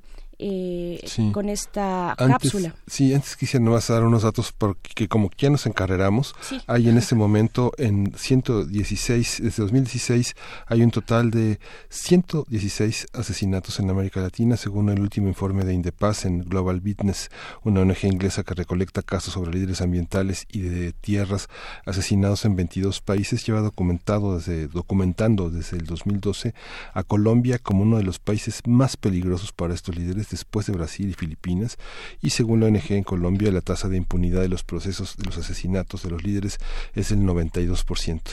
Así que bueno, es, es 22 países registrados, vale la pena hacer este seguimiento y mostrar en qué nos parecemos y cómo nuestra lucha. Yo, bueno, ahora sí, Berenice, la fonoteca. Ahora sí, vamos a hacer esta... Vamos, no, no, no vamos a ir con la fonoteca, vamos a ir con nuestra nota internacional. Primer movimiento Hacemos comunidad. Nota Internacional. Las tensiones en el noroeste de Siria han aumentado en los últimos días ante la ofensiva del presidente Bashar al-Assad, con el apoyo de Rusia para acabar con los yihadistas y rebeldes. Los bombardeos han provocado el éxodo de más de 900.000 personas desde el pasado primero de diciembre, cuando el régimen sirio reanudó sus ataques. Michelle Bachelet, alta comisionada de la ONU para los Derechos Humanos, exigió este martes corredores humanitarios para facilitar el tránsito de civiles en condiciones de inseguridad. Por su parte, el presidente turco Recep Tayyip Erdogan amenazó con realizar una inminente operación de su ejército en la provincia de Idlib, al considerar que la reunión en Moscú sobre este conflicto celebrada el pasado martes no había dado resultados satisfactorios. Erdogan exige el retiro de las fuerzas sirias de los puntos de observación que los militares turcos han instalado en Idlib eh, y que el presidente sirio respete el acuerdo de, de Sochi firmado en septiembre de 2018, según el cual Turquía y Rusia acordaron la creación de una franja desmilitarizada entre 15 de entre 15 y 20 kilómetros de ancho que abarca las provincias de Hama, Idlib, Alepo, Latakia, eh, también con el objetivo de separar las posiciones de las tropas sirias y la oposición armada. Vamos a conversar sobre las tensiones en el noreste de Siria y el papel de países como Turquía y Rusia en este conflicto. Y está con nosotros Moisés Garduño, él es profesor de la Facultad de Ciencias Políticas y Sociales de la UNAM, es un especialista en estudios árabes e islámicos contemporáneos y a quien acudimos para que nos trace de nuevo estos mapas de una manera más entendible. Moisés, gracias por estar otra vez. Miguel Ángel, buenos días. Eh, buenos días. Buenos días a nuestra querida audiencia. Gracias, gracias. eh, y buenos días a ti también, Moisés Garduño. Pues bueno, eh, cuéntanos, por favor.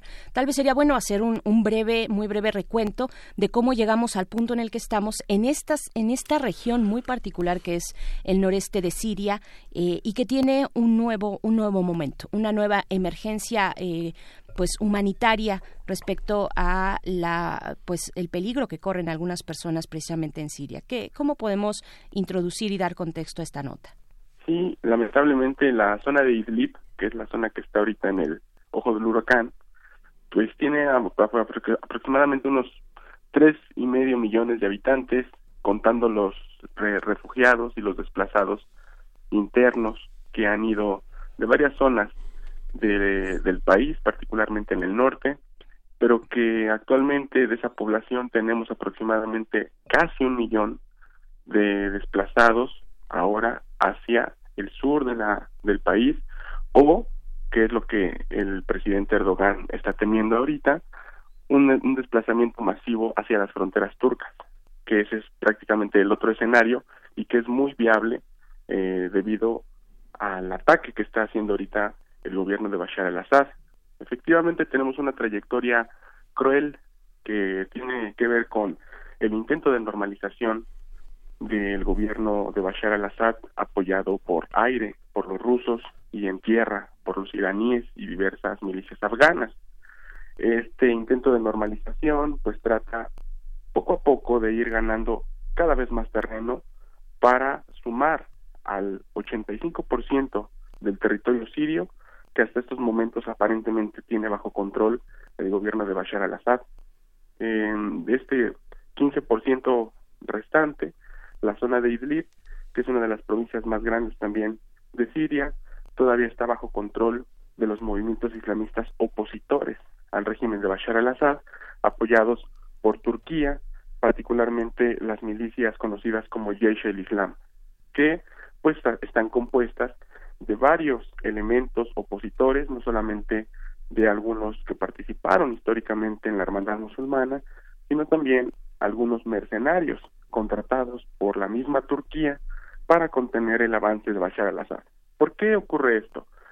Porque Turquía tiene, además de la presión de los desplazados que comentaba, una posición estratégica en la zona de Idlib que rompe la continuidad geográfica de uno de los elementos que tiene más temor Turquía en la región, que es la continuidad kurda en el norte de Siria. Acuérdense, por favor, que los kurdos tienen un proyecto de autonomía, sí, muy parecido a la autogestión, la- las cooperativas, el confederalismo democrático, que va desde la zona conocida como Rojava hasta prácticamente en la zona de Manbij, que está en el mar Mediterráneo.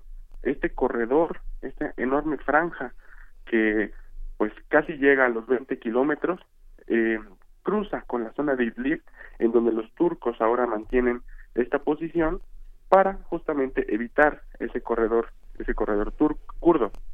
Además, también hay que recordar que la eh, avanzada militar de Erdogan en el mes de octubre del año pasado había, eh, digamos, tenido conexión con este plan de cortar la continuidad geográfica de los kurdos al mandar los kilómetros al sur del desierto sirio para eh, pues ir rompiendo este proyecto político, ¿no?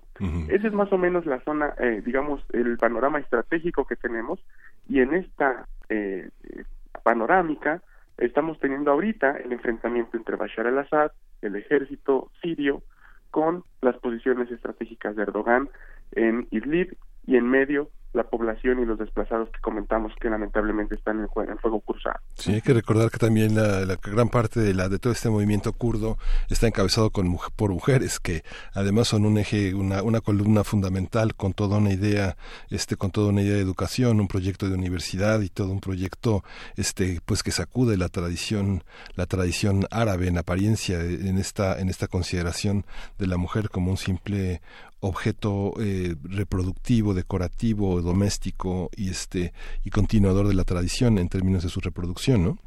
Y que le ha dado la vuelta al mundo, Miguel Ángel. Sí, llegaron al en diciembre estuvieron aquí en, en, en San Cristóbal y en la realidad este dialogando con mujeres eh, mexicanas y, pro- y proponiendo proyectos que tienen que ver con la autonomía, ¿no? creando un, un ejercicio transregional muy interesante, liderado justamente por las unidades de protección femenina, pero por un papel de la mujer que va más allá del pues el puesto militar que con el que se les conoció cuando lucharon contra el Estado Islámico. Ustedes recordarán que fue ahí donde se visibilizó este proyecto, pues creando un ejercicio de exotización de las mujeres que estaban entrenadas para matar a gente islamista radical del Estado Islámico, pero que una vez que esta organización fue diezmada por una serie de elementos eh, kurdos y extracurdos también, donde participaron pues varios eh, actores regionales, se vio que estas mujeres estaban detrás de un proyecto más amplio en términos epistemológicos, en términos, digamos, teóricos, que pues han estado desafiando las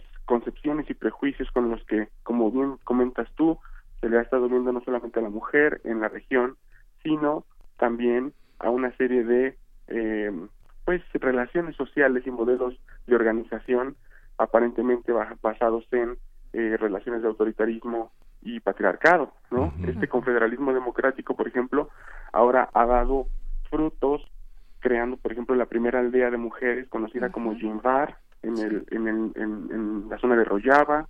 Hemos tenido también, por ejemplo, universidades creadas efectivamente para esta ciencia conocida como la genealogía, que es la ciencia de las mujeres. Recordemos que ellas no se autodenominan como feministas, ellas se, se, autodenominan como las mujeres que trabajan la ciencia de las mujeres. Entonces, todo esto es parte de un proyecto que Turquía pues quiere romper, obviamente, no solo porque las kurdas y los kurdos están en la zona de Rojava, sino porque estas movilizaciones y estos proyectos de los que hablamos tienen conexión con las kurdas y los kurdos del PKK, que son un, un gran pueblo en el sur de Turquía y que representan una amenaza directa al Estado que en estos momentos lidera Erdogan.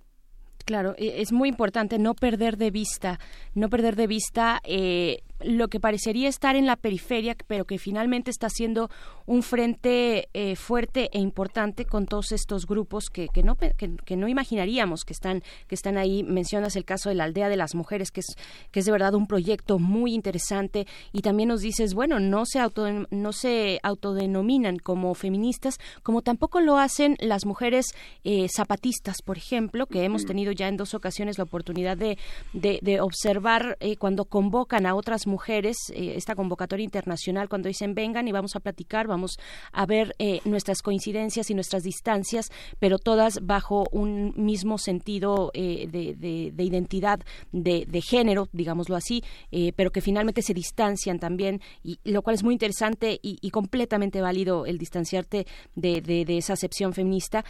¿Quiénes son esos otros grupos y cómo también estas mujeres, estas mujeres organizadas, están participando?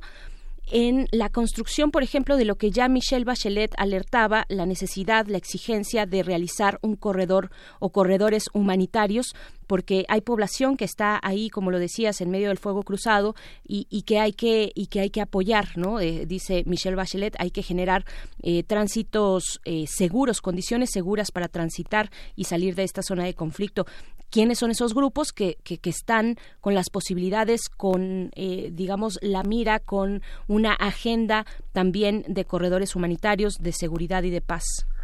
E-, ese ángulo que, que comenta Berenice es muy interesante y a la vez complejo, porque históricamente hemos visto que organizaciones como la Media Luna Roja, o incluso ahora que también hay una Media Luna Kurda, son organizaciones humanitarias que han estado construyendo y fondeando los recursos necesarios para crear estos corredores humanitarios en aras de llevar víveres, pues material de curación y todo lo necesario para que las personas que se están viendo desplazadas pues tengan la máxima seguridad en ese desplazamiento. Incluso han podido rentar autobuses y cuidar los autobuses y han juntado mucho dinero. Sin embargo, cada actor que participa en el conflicto en Siria, hablamos de Rusia, Irán, el mismo gobierno y los opositores a esos actores que apoyan a Bashar, tienen sus propias organizaciones de ayuda humanitaria.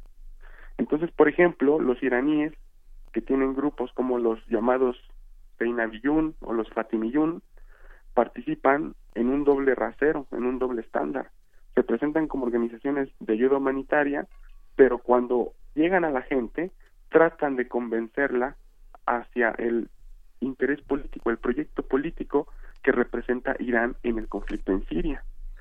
Lo mismo hacen, por ejemplo, y ustedes recordarán esta famosa organización de los cascos, los cascos blancos, no, no los cascos azules de la No. ONU, Sí. ese es otro, son los cascos blancos que aparentemente eran una organización neutral, que tenía un observatorio, que tenía capacidad de transmitir vía streaming lo que estaba pasando en el conflicto en Siria, y al final resultó ser, después de una serie de investigaciones, pues una organización pagada desde Londres con dinero de los países del Golfo, que tenía justamente una perspectiva anti-gobierno, anti anti-régimen, que este pues que estaba en contra de Bashar al-Assad.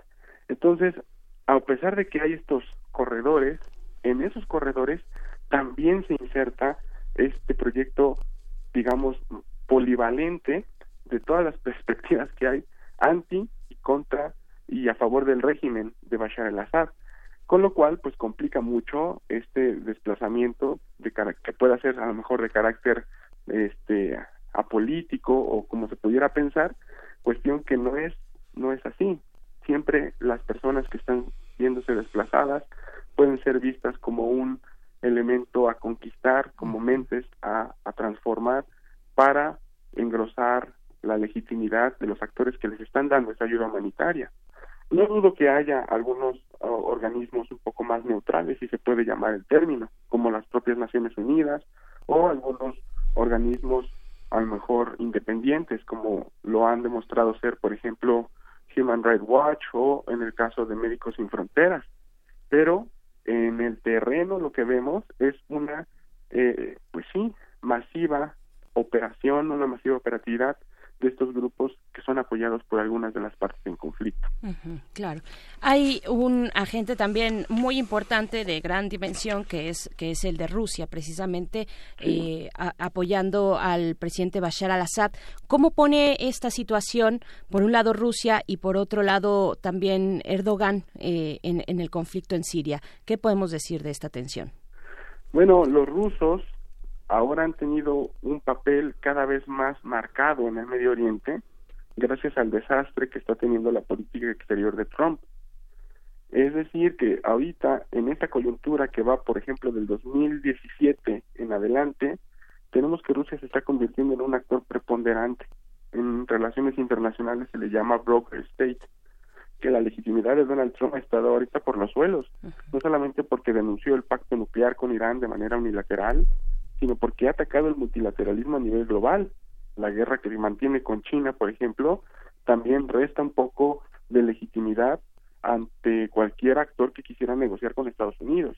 Miren lo que pasó con Corea del Norte, por ejemplo. Solamente fue, sacó la foto, la usó para cuestiones de política doméstica y después se sabe que Corea del Norte pues está súper cerca de China.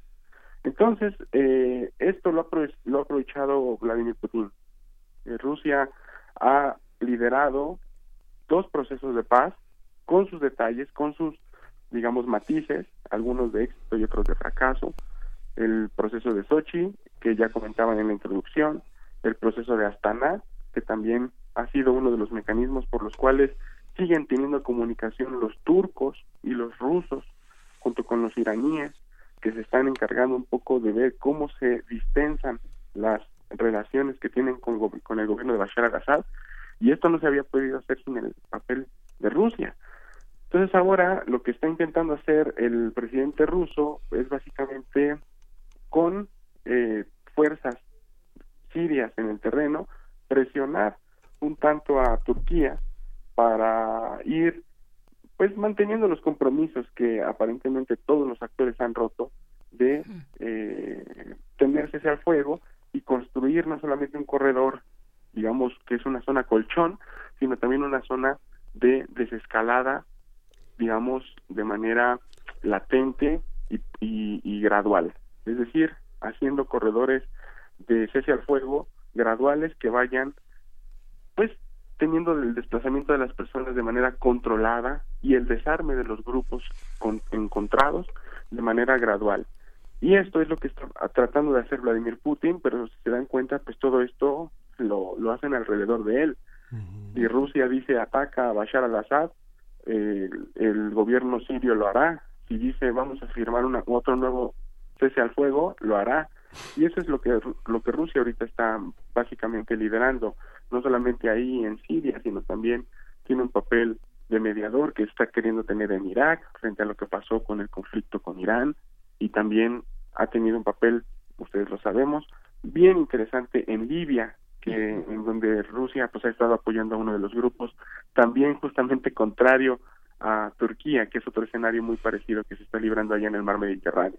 sí, eso que es, es, que es muy impresionante desde aquí ver cómo hay un gran guiñol donde al interior de cada país hay fuerzas de una extraordinaria nobleza, de una gran tradición y que están inermes y que están de algún modo incomunicadas porque están como en espera de que se resuelvan los grandes conflictos que permiten la articulación de una vida administrativa que les permite proveerse de servicios, de trabajo, de una cantidad de factores que vemos que están empezando a explotar, como tú lo has señalado en otras ocasiones, en otros, en, en otras, en otros espacios también de esa región, ¿no? Claro, y es que ahora la región tiene tantas cosas tan contradictorias y tan paradójicas que eso es lo que hace que los que nos dedicamos a esto pues no nos atrevamos a decir prácticamente escenarios en perspectiva porque todo cambia de la noche a la mañana. Estas personas, por ejemplo, vamos a pensar en estas nuevas territorialidades precarizadas que son construidas a partir de los campos de refugiados.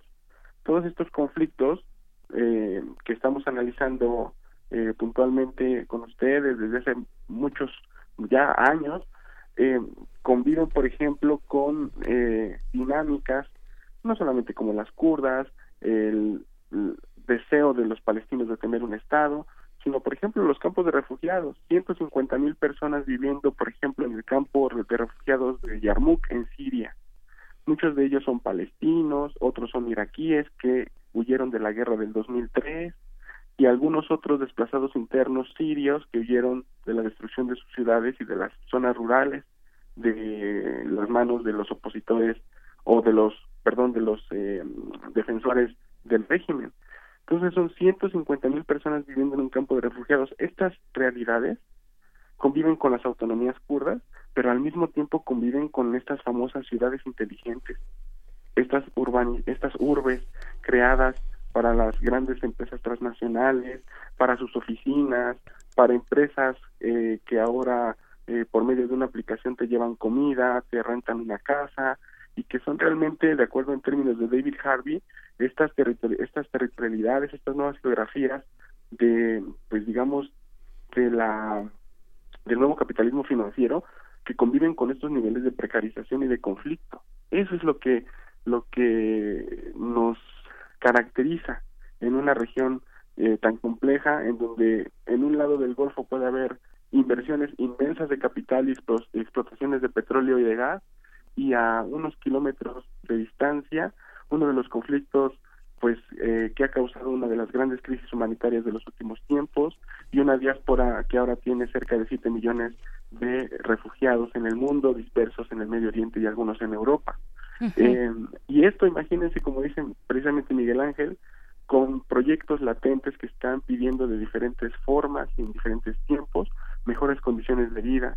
Conviven tres generaciones diferentes, las remanentes de la Guerra Fría, las los primeros millennials y ahora los postmillennials que no conocieron esas etapas del arabismo, del panarabismo, no conocieron a Hafez al-Assad, mucha gente de hecho no tiene familiarización con Bashar, con estos dictadores que fueron cayendo poco a poco durante la llamada primavera árabe, y ahora lo único que ven simplemente es un ejercicio de espejo de cómo la gente consume en otras partes del mundo y ante esa mirada en internet, en varios medios de comunicación, ellos en su realidad pues construyen una frustración de por qué ellos no pueden hacer lo que muchos jóvenes de su edad hacen en otras partes del mundo. Esto sumémosle lo de los proyectos kurdos, los proyectos de autonomía de algunos eh, pues oasis en el norte de África, algunos grupos digamos amasí que buscan este también su autonomía y que en medio de los conflictos sobreviven a pesar del conflicto. Todo esto es parte de este mundo paradójico que es el Oriente Medio, tan apasionante, pero a la vez también tan eh, en una relación de amor-odio por eh, pues estas serie de injusticias que vemos todos los días. Así es. Ay, Moisés Garduño, pues de verdad, este que nos dejas pensando mucho, porque además hay muchas muchos puntos que, que compartes ahorita eh, y, en los cuales podemos reflejarnos en distintas latitudes eh, políticas públicas para jóvenes, por ejemplo, eh, pero, pero con una visión global y de futuro que están ausentes. Finalmente son los jóvenes, pero también los niños, las niñas, los más pequeños, los que están sufriendo de una manera irremediable y, y pareciera a veces, aunque no debemos perder la esperanza, pero irrevocable, los embates de la, de la violencia en sus distintas formas Estaremos en contacto, si así nos lo permites, querido Moisés Garduño, para dar seguimiento a esto, para dar seguimiento a estos otros ángulos, estas otras eh, perfiles, poblaciones que resisten de una manera muy distinta pero que también forman parte de, ejemplos muy admirables como, como es el caso de las mujeres ¿no? Eh, en, en Siria. Así es que te agradecemos mucho, Moisés Garduño, te mandamos un abrazo. No, al contrario, yo también les agradezco, les mando un abrazo muy fuerte y les invito a estar siguiendo la prensa eh, local, la prensa árabe, traducida al inglés, que hay muchos portales. ¿Alguno que recomiendes? Estamos hablando, por ejemplo, de Al Monitor, Al Jazeera Inglés, Middle East Eye, también, por ejemplo, este eh, Midwire, que es una de las páginas que se ha encargado de traducir prensa del Líbano, de Irak, y algo muy interesante, el papel de las universidades como punta de lanza para ir proponiendo soluciones al conflicto, críticas a los actores involucrados, las universidades en Bagdad, las universidades de Teherán, más importantes de, de toda la región, pues eso es muy, muy importante darle seguimiento para ver cómo los jóvenes y las universidades con sus intelectuales y sus diferentes puntos de vista pueden ser y han sido, y estoy seguro que seguirán siendo, un elemento importantísimo para ir no solamente tomándole el pulso al conflicto, sino también para generar propuestas para ir eh, solucionándolo no solamente desde el Estado, sino también desde la sociedad civil. ¿Y dónde, dónde seguimos a ti, Moisés? ¿Que, eh, te, seguimos en Twitter o hay una página en la que podamos leer tus textos? Sí, nosotros en la Facultad de Ciencias Políticas, eh, nosotros iniciamos un taller de estudios sobre Medio Oriente en el año 2014.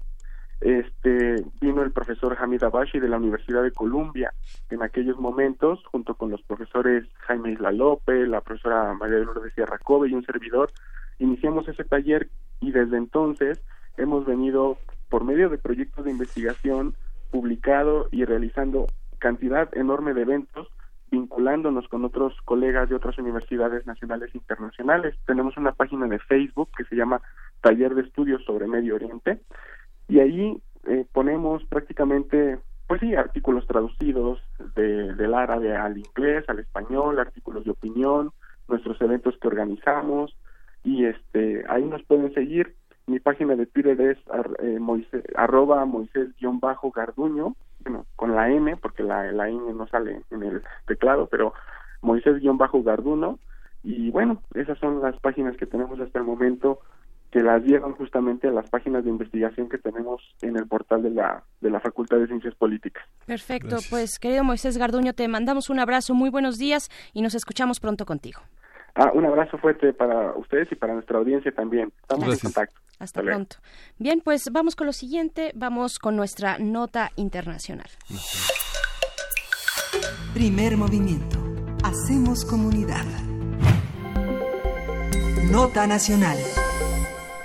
De acuerdo con el Centro Mexicano de Derecho Ambiental, SEMDA, desde 2010 han ocurrido 440 ataques contra personas que se dedican a la defensa del medio ambiente.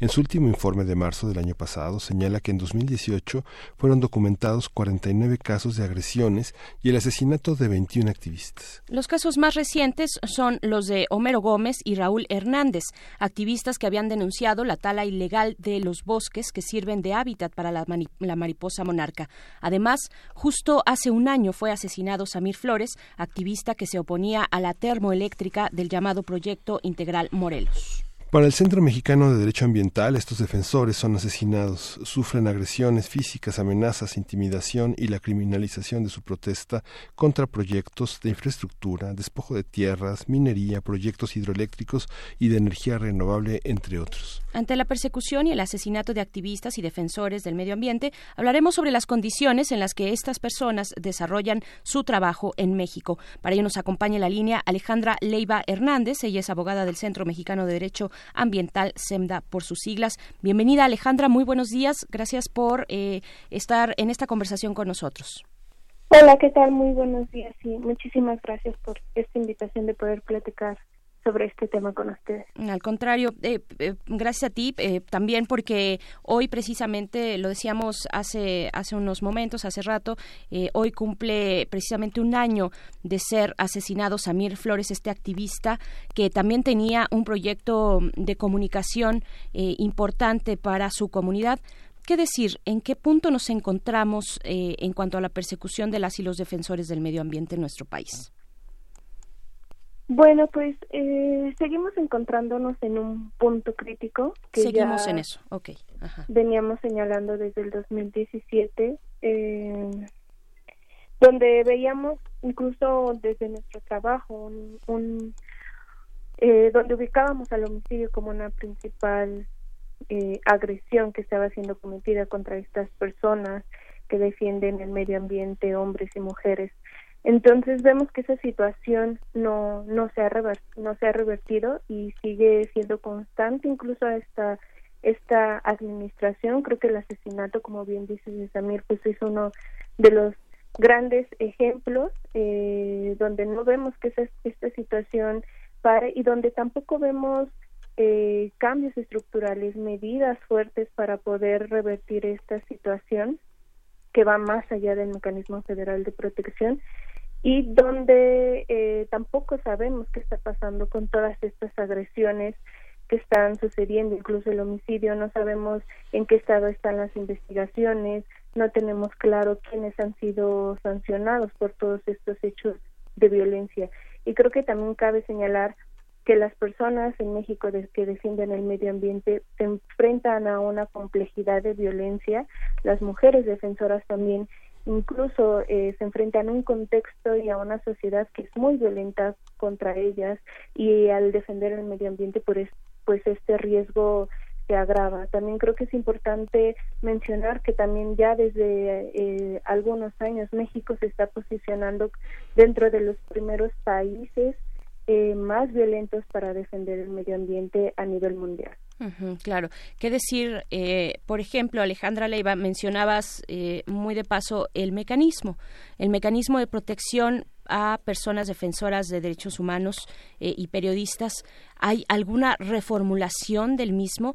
Lo hemos prácticamente ha desaparecido de la conversación pública tuvo un momento de mucho auge, de, observar cómo funciona, de señalar por parte de quienes han estado bajo su protección y, otros que han acompañado, como el caso de eh, litigio eh, estratégico, por ejemplo, que han acompañado a personas que están bajo el mecanismo eh, y que han dicho, bueno, aquí falta, aquí falla, ajustar, estas son las situaciones que debemos seguir ajustando. Pero, ¿qué decir actualmente? ¿Hay alguna discusión reciente acerca del mecanismo?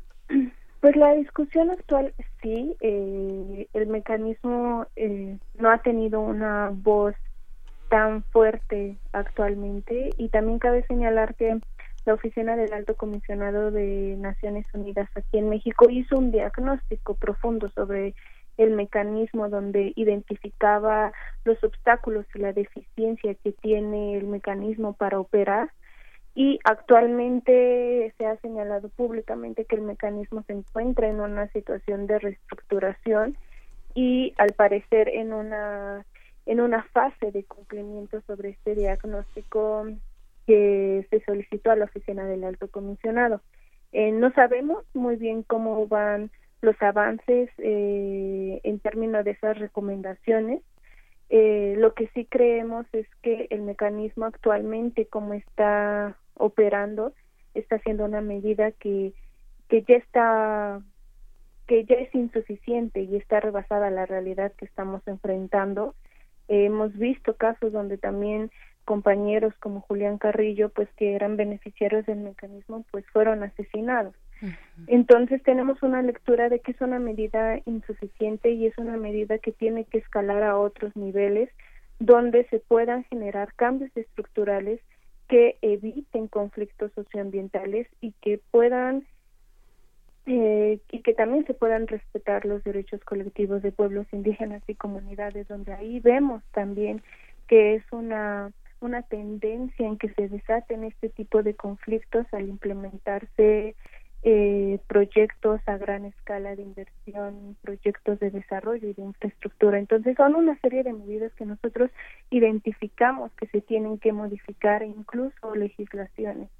eh, Si no generamos estos cambios que tengan que modifiquen esta dinámica estructural y que tengan una lectura fina de la complejidad de violencia, vamos a seguir con un mecanismo que solamente reacciona con medidas físicas y eh, no logra proteger realmente a las personas. le, han reprochado mucho al gobierno actual que continúa bajo una misma dinámica de proyectos desarrollistas que pasan por encima de la gente.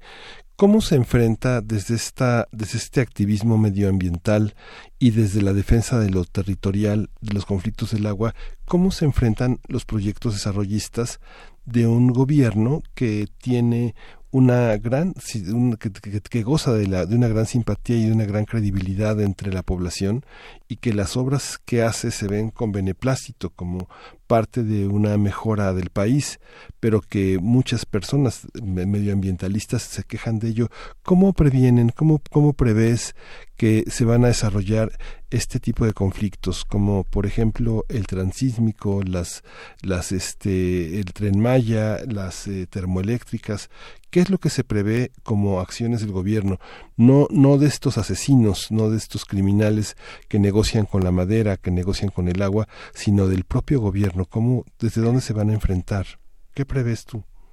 Sí, desgraciadamente vemos eh, otra vez una grandes proyectos que se están o se están tratando de implementar ahorita en fase de planeación, algunos eh, de autorizaciones, algunos ya con licitaciones y que desgraciadamente la agenda ambiental ha sido sumamente relegada y también constantemente tipo de derechos colectivos están siendo vulnerados.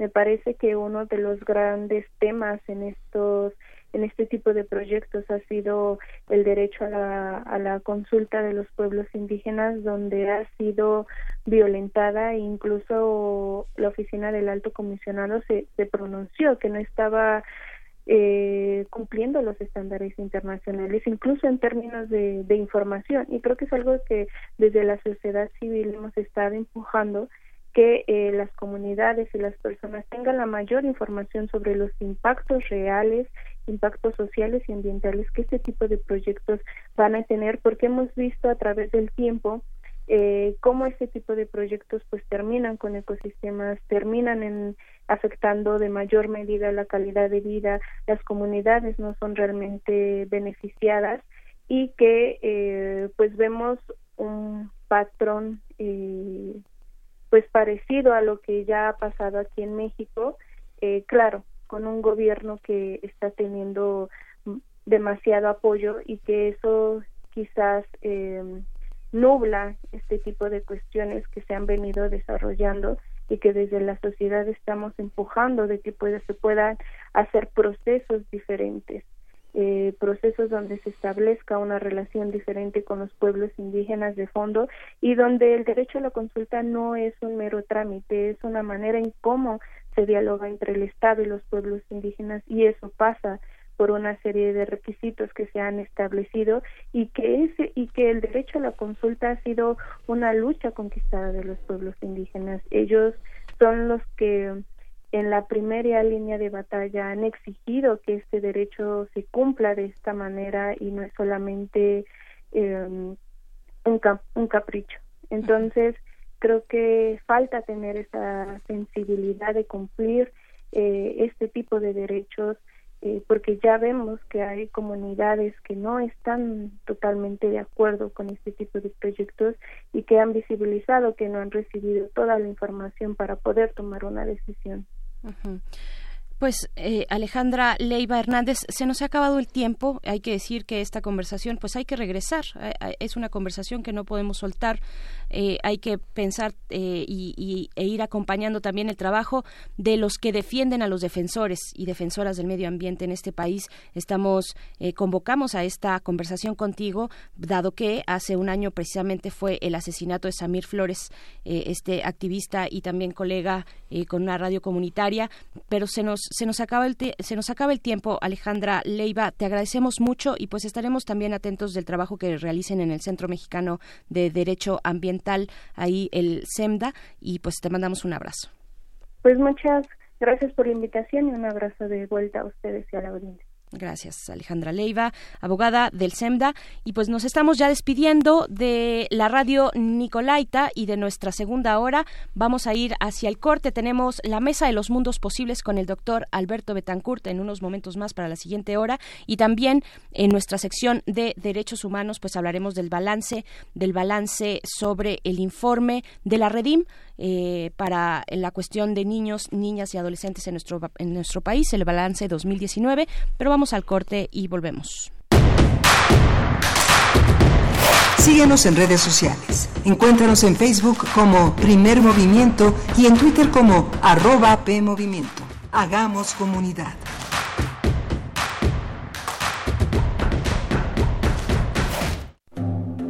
En el año 420 a.C., un hombre pasaba horas tratando de resolver los enigmas orgánicos del ser humano. Hoy, gracias a él, lo último sobre investigación y salud llegará a tus oídos. Hipócrates 2.0. Investigación y vanguardia en salud. Escucha esta serie coproducida por el Programa Universitario de Investigación en Salud y Radio UNAM todos los martes a las 18 horas por el 96.1 de FM. Radio UNAM, Experiencia Sonora.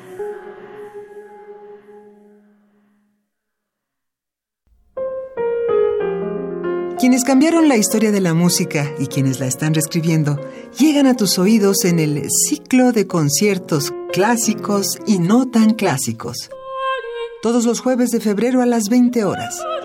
Disfruta de la ópera del siglo XIX con Melancolía Ninfa Gentil, en las voces de Emanuel Poul y Jair Arellano. Canciones del fin de la Nueva España en Del Fandango y la Tertulia, por las cuerdas y violines del conjunto típico Revoluciones. El sentimiento del Cono Sur en música argentina para guitarra de Federico Núñez y el jazz contemporáneo en Aleluya, de la guitarrista Marimo Sugahara. Sala Julián Carrillo, Adolfo Prieto 133, Colonia del Valle. Entrada libre. Radio UNAM, experiencia sonora. Somos el TCDMX. Y seguro nos conoces por qué. Somos el árbitro antes, durante y después de una elección en la Ciudad de México.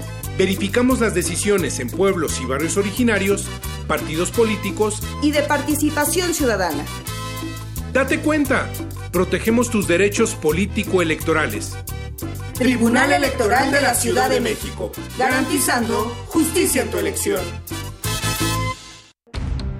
Escucha la mirada de tus hijos. Escucha su soledad. Escucha sus amistades. Escucha sus horarios. Estar cerca evita que caigan las adicciones. Hagámoslo juntos por la paz. Estrategia Nacional para la Prevención de las Adicciones. Secretaría de Gobernación. Gobierno de México.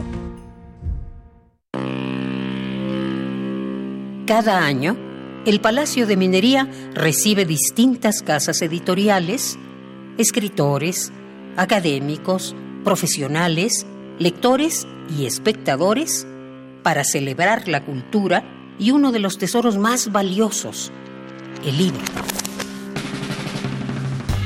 Transmisión especial, Feria Internacional del Libro del Palacio de Minería. Síguenos en directo los viernes 21 y 28 de febrero, sábados 22 y 29 de febrero y domingos 23 de febrero y 1 de marzo. Para terminar, estaremos presentes en la clausura el lunes 2 de marzo. Todos los programas comenzarán a las 17 horas por el 96.1 de FM. Radio UNAM, Experiencia Sonora. Encuentra la música de primer movimiento día a día en el Spotify de Radio UNAM y agréganos a tus favoritos.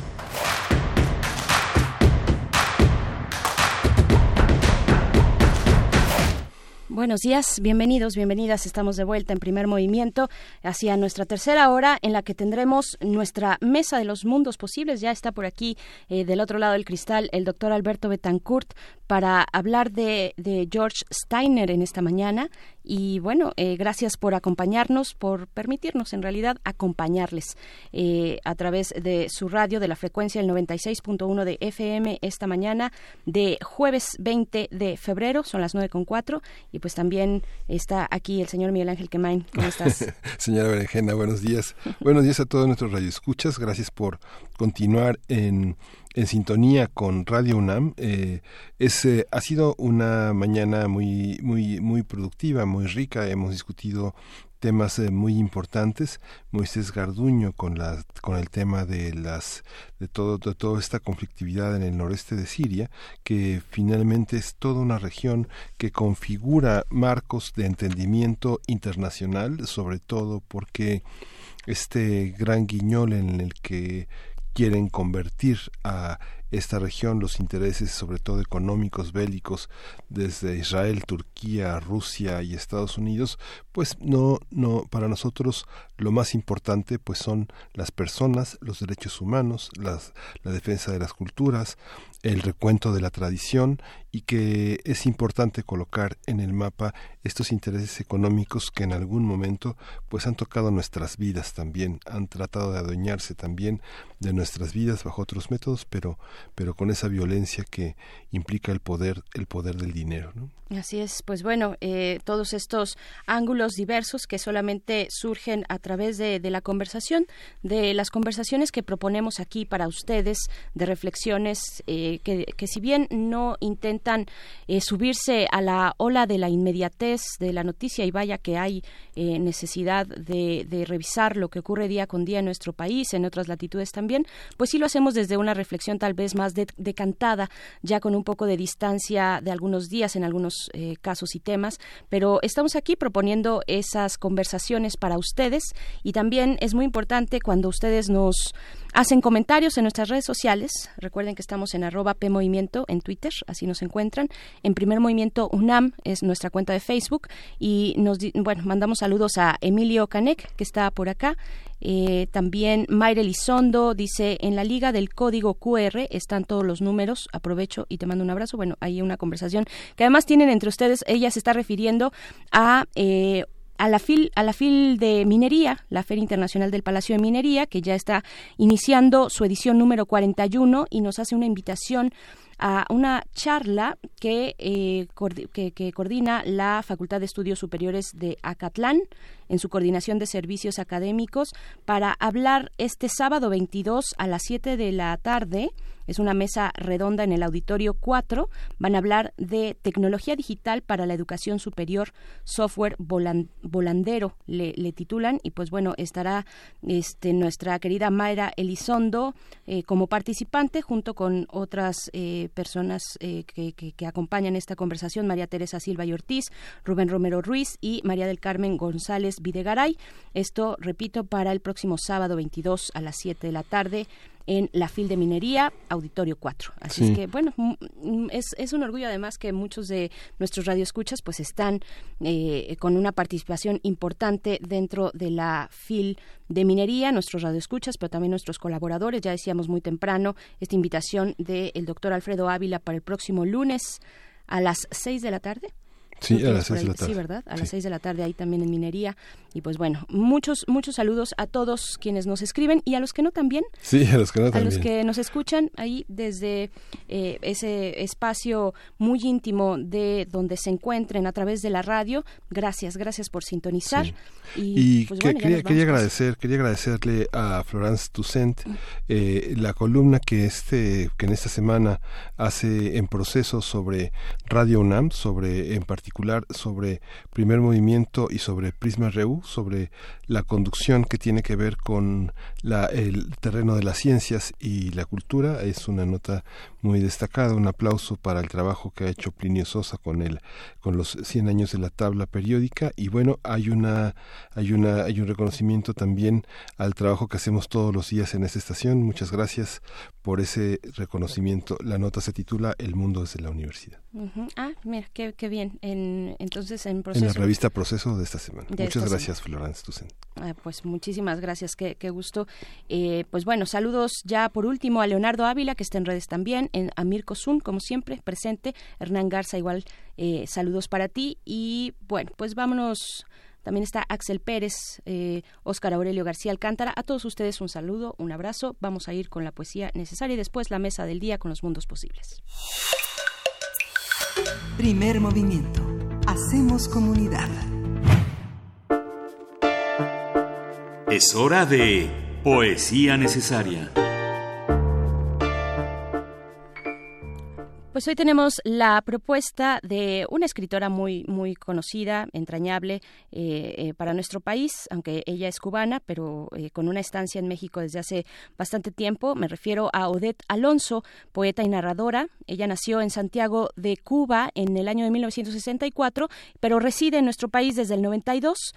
su cuaderno Insomnios en la noche del espejo obtuvo el Premio Internacional de Poesía Nicolás Guillén en 1999, también con Old Music Island ganó el Premio Nacional de Poesía LGBTTI en Zacatecas 2017. Es autora de 12 eh, poemarios, varias novelas, compiladora también de la antología de la poesía cubana del exilio en 2011 y fundó el ciclo de escritoras latinoamericanas que ha organizado durante más de una década eh, ella a su cargo en el marco de la Feria Internacional del Libro del Palacio de Minería, precisamente de, en el contexto en el que ahora nos encontramos el día de hoy que, que inicia, arranca esta esta feria del libro en la Ciudad de México, eh, en el Palacio de Minería. Y pues bueno, de Odette Alonso escucharemos el poema, el poema que se titula Artemisa la tarde. Y después en la música, una banda española de synth pop, eh, una banda que se llama Papaya. La canción que vamos a escuchar de ellos es El Secreto, así se titula, pero antes vamos con la poesía Artemisa la tarde de Odette Alonso. Artemisa la tarde. Sobre el cieno verdoso danzaban las muchachas, una brisa de sangre despeinaba sus crines, el humo viejo desbocaba la maraña y el cuerpo era un hornillo. Con un manto de polen, ella hiende sus aires desde el filo herrumbroso de la piedra ancestral. Trae la mirada torva, como de bestia herida. Tomadas de la mano, se alzan sobre la sombra de la tarde que cae. Es un coro de ninfas, y la hoguera crépita, crepita, danza bajo la luna, la noche bruja.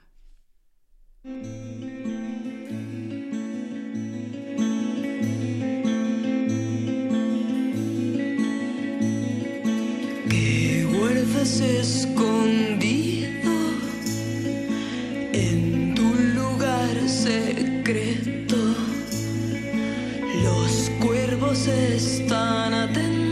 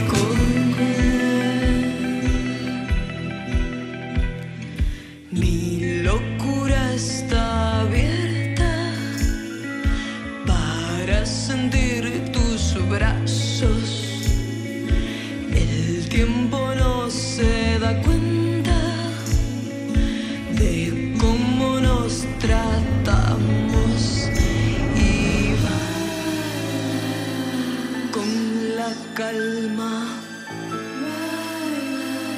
a sus espaldas y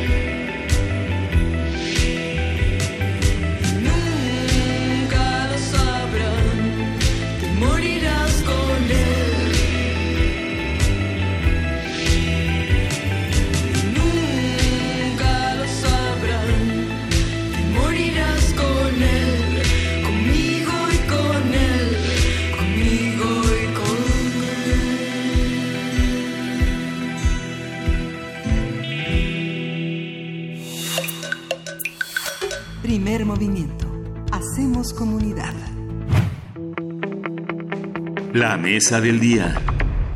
Como cada jueves le damos la bienvenida al doctor Alberto Betancourt, eh, quien se encuentra a cargo de llevarnos a los mundos posibles en nuestra mesa de todos los jueves y en esta ocasión para hablar de George Steiner, eh, la lectura como colaboración entre el autor y el lector.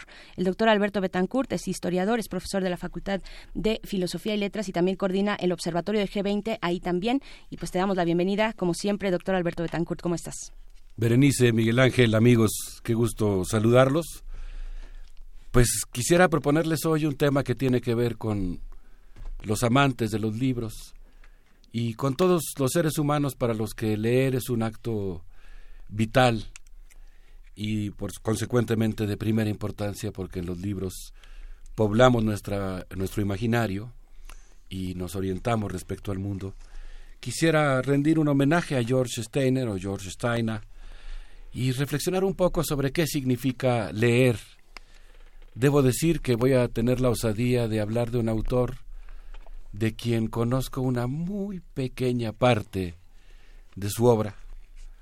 Voy a referirme particularmente a su libro Pasión Intacta y bueno, pues eh, hablaré de esa parte de la obra de él que conozco, he leído otras cosas, pero voy a hacer mi intervención sobre eso, sobre esa parte de su vastísima y rica obra de crítica literaria, reflexiones sobre el lenguaje y sobre la lectura. El libro y sus significados son un misterio que frecuentemente requiere de esfuerzo para desentrañarlo. Los lectores tienen que hacer una labor de desciframiento y pueden hacerlo bien o mal, pobre o exquisitamente. Yo diría, Berenice, que los buenos lectores resucitan los textos que permanecían mudos. Esta es una frase preciosa del gran George Steiner. Los buenos lectores resucitan los textos que permanecían mudos, como esos magníficos violines Stradivarius de la colección Coolidge de Washington, D.C., que se, habían, que, que se han quedado mudos. El libro necesita de un lector que le insufle vida. Pero ¿qué significa leer? ¿Y por qué es mejor la lectura de un lector, vamos a decir, iniciado? Un lector que conoce las claves de lectura del libro, que ha desentrañado el código y sabe cómo leerlo, que la del lector ingenuo, que se aproxima por primera vez al texto sin tener mucha idea de cómo tiene que leerlo. ¿Qué dificultades y placeres le esperan al lector iniciado?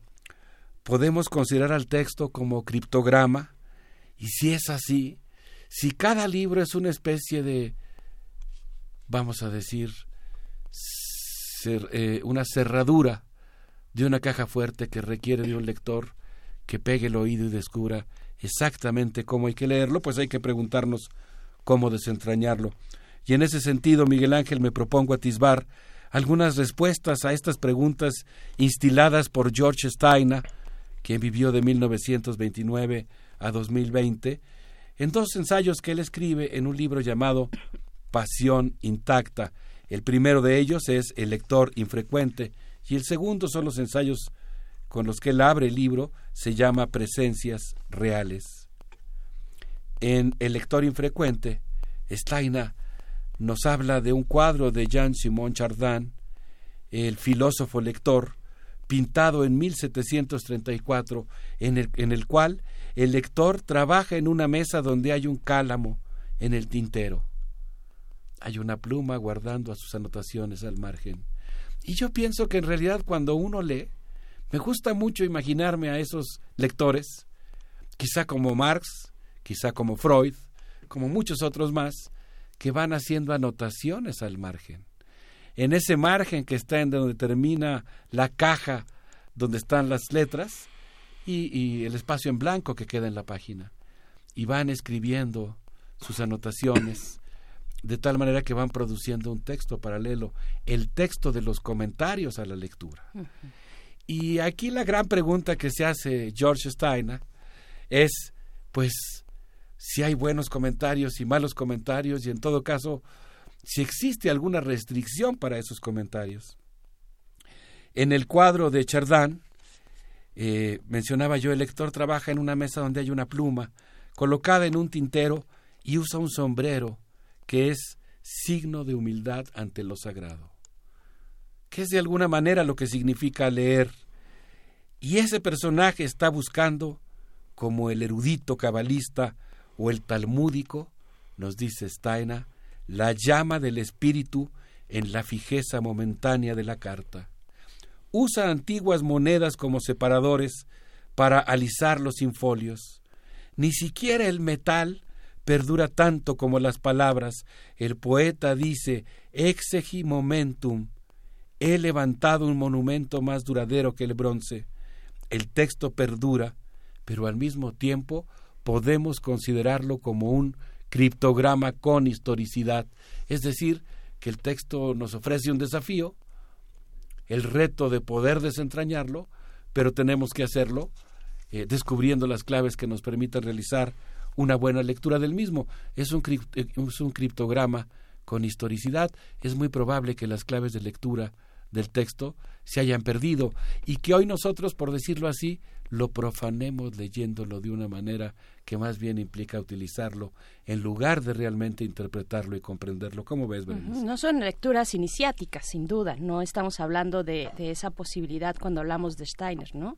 Eh, son esas lecturas que requieren del, del, lector un camino recorrido y también una orientación que yo pero yo creo que sería interesante eh, como es nuestra labor en radio también eh, regresar a, las bases en algún momento de estos grandes autores y, y, poner también la semilla de la curiosidad en precisamente en esos lectores que no se desenvuelven necesariamente en espacios donde podemos tener un diálogo académico importante muy rico pero que podemos también en, en un espacio como este decir al, al escucha esto es Steiner ¿no? Yo no me atrevería tanto, justamente en un ejercicio de humildad creo que sería una pretensión fatua de mi parte, pues hablar de Steiner como si lo conociera bien. Uh -huh. Estoy citando, eh, digamos, las impresiones que me produjo el resplandor de una muy pequeña parte de su obra. No me atrevería a decir qué dice Steiner en general sobre el tema. Hablo de lo que dice, eso sí, en estos dos ensayos. Y yo creo que ahí sí está abogando, Berenice. No sé a qué te referías tú cuando hablabas de lectura iniciática, pero yo creo que él sí está hablando de una lectura iniciática en varios sentidos de la palabra. Él plantea que todo discurso es idolecto, es un criptograma de un tiempo cuyas reglas de uso y desciframiento frecuentemente se han perdido. Cito, ¿quién sino el especialista lee a Boyardo, a o a, por ejemplo, Ariosto. ¿Y cómo podría entenderse desde la Divina Comedia hasta el Sweeney agonista de T.S. Eliot sin asumir que se trata de un palimpsesto? Un eco de ecos, una lectura erudita es, ya no lo estoy citando, ahora sigo por mi cuenta, una premisa de la comprensión de la hermenéutica, una lectura erudita. O sea que para leer bien a T.S. Eliot quizás tendrías que haberte remitido uh -huh. a Ariosto. Uh -huh. Es decir, sí se trata de una lectura iniciática, al menos en este sentido, vamos a decirlo así, literaria. Pero la lectura erudita, según alcancé a entender en esta, digamos, eh, infracodificación del texto, lo que alcancé a entender personalmente de lo que dice eh, Steiner, es que pues la lectura erudita es una premisa de la comprensión y consecuentemente de la hermenéutica. Por eso para nosotros es tan importante el acto de leer, porque es un acto cooperativo que requiere de la creatividad del lector, pero también de su buena fe, de que él también esté atento a escuchar lo que dice el autor y no empiece a delirar y usar lo que dice el autor para seguir su propio soliloquio. Consecuentemente, sin desciframiento no hay comprensión y sin comprensión hay solipsismo, por lo que en el buen español solemos llamar el diálogo de sordos. No sé qué opinas, Miguel. Pues bueno, ahí en 1984 George Steiner escribió Antígonas, una poética y una filosofía de la lectura. Se tradujo en 87 en Gediza. Yo creo que es el libro que más me gusta de Steiner. Es, eh, termina el libro diciendo que justamente dice tal vez al, al ponerle punto final a estas páginas está escribiendo una nueva Antígona. Es una lectura desde el mito de Sófocles pasando por todas las Antígonas, este, pasando por todas las Antígonas hasta llegar al mito contemporáneo de la necesidad de colocarse frente a la ley este, como un interlocutor de- de- del poder. Pero es la filosofía de la lectura. Este, unos años después, cuatro años o tres años después, en 1989 escribió Presencias Reales. Dice, hay algo más en lo que nosotros decimos. Esta tal vez es el libro más conocido, es el libro más polémico y es el libro, digamos que, de un ateo que cree justamente en la divinidad instalada en la literatura, en algo que no está en la tradición, sino que es una asociación y un hallazgo de la intemporalidad de la literatura lo que hace que lo que hace posible que nosotros en esta paradoja que dice Borges influyamos a Shakespeare e influyamos a Sófocles. Sí, ahora un poquito más adelante, por eso decía yo, Berenice, que sí creo que es una lectura iniciática la que él está proponiendo. En algún momento al final de su texto incluso habla de la presencia de Dios, después dice de la ausencia de Dios. Eh, tenemos que colocarnos ante cualquiera de las dos cosas, pero siempre estamos ante un texto que es trascendente, al menos en un sentido, y yo que soy partidario de la secularización, me quedaría con esa acepción, al menos es trascendente en el sentido de que trasciende al yo, en el sentido de que implica el desafío precioso de dos conciencias que se tocan y que intentan influirse recíprocamente. Regresemos por un momento al cuadro de Charlán.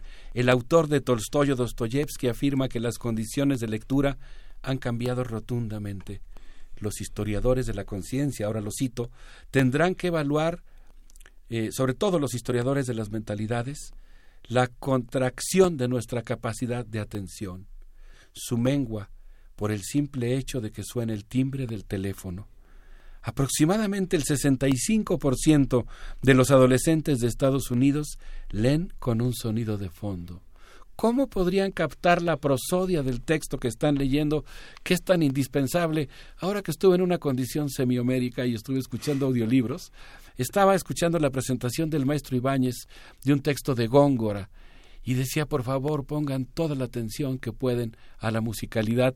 Era bastante eh, eh, picante, digamos, la, la, introducción que le hacía la invitación a el texto de Góngora, porque incluso decía, ay, la verdad es que envidio la virginidad de quienes se aproximan al texto por primera vez, pongan toda su atención en su musicalidad. ¿Cómo podría alguien escuchar la prosodia del texto si está con un audífono en el oído? Ahora, es una nueva práctica de lectura, quizá también la música enriquece al fondear nuestra lectura. Les propongo que escuchemos al gran José James para acompañar esta reflexión sobre lo que significa el acto de leer. Vamos a escuchar, estamos conversando sobre George Steiner aquí en Los Mundos Posibles. Vamos con esto y volvemos.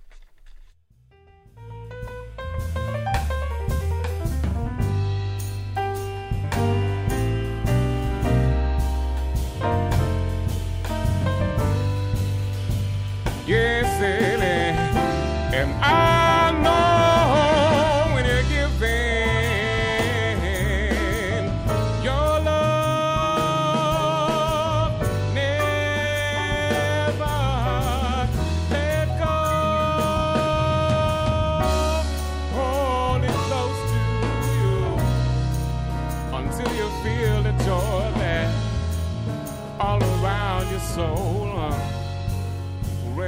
and a day. Do you feel what I feel? Do you know what I know? Do you see what I see? Yeah, yeah, uh-huh. And wanna go where I wanna go. And you know that I like a long time waited uh, for someone divine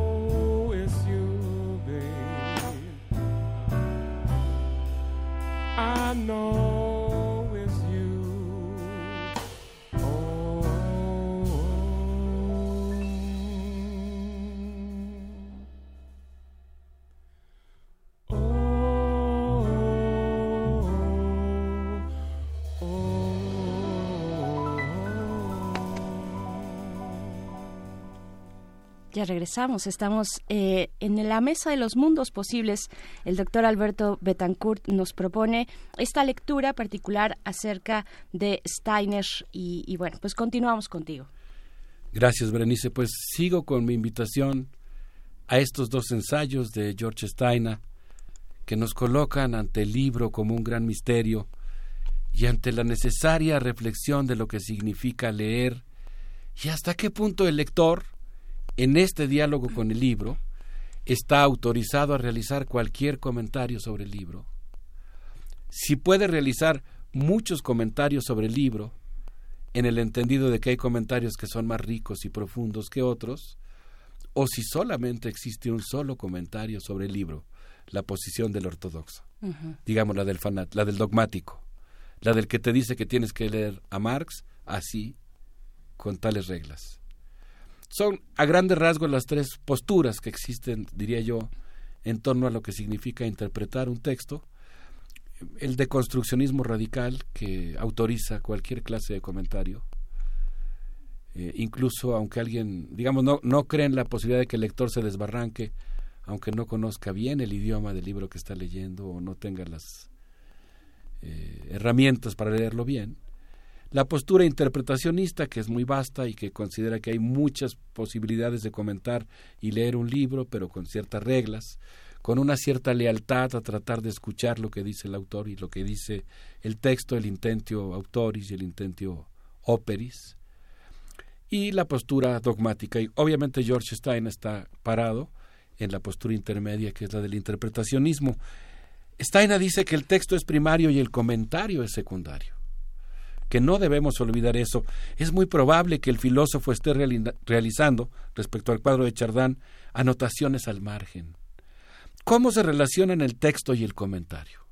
Toda una reflexión teórica que en todas las carreras de la Facultad de Filosofía y Letras nos, nos fascina escudriñar, porque somos de esas, somos como todas las facultades de la UNAM, una facultad, una comunidad en la que nos gusta mucho leer y reflexionar sobre lo que significa leer.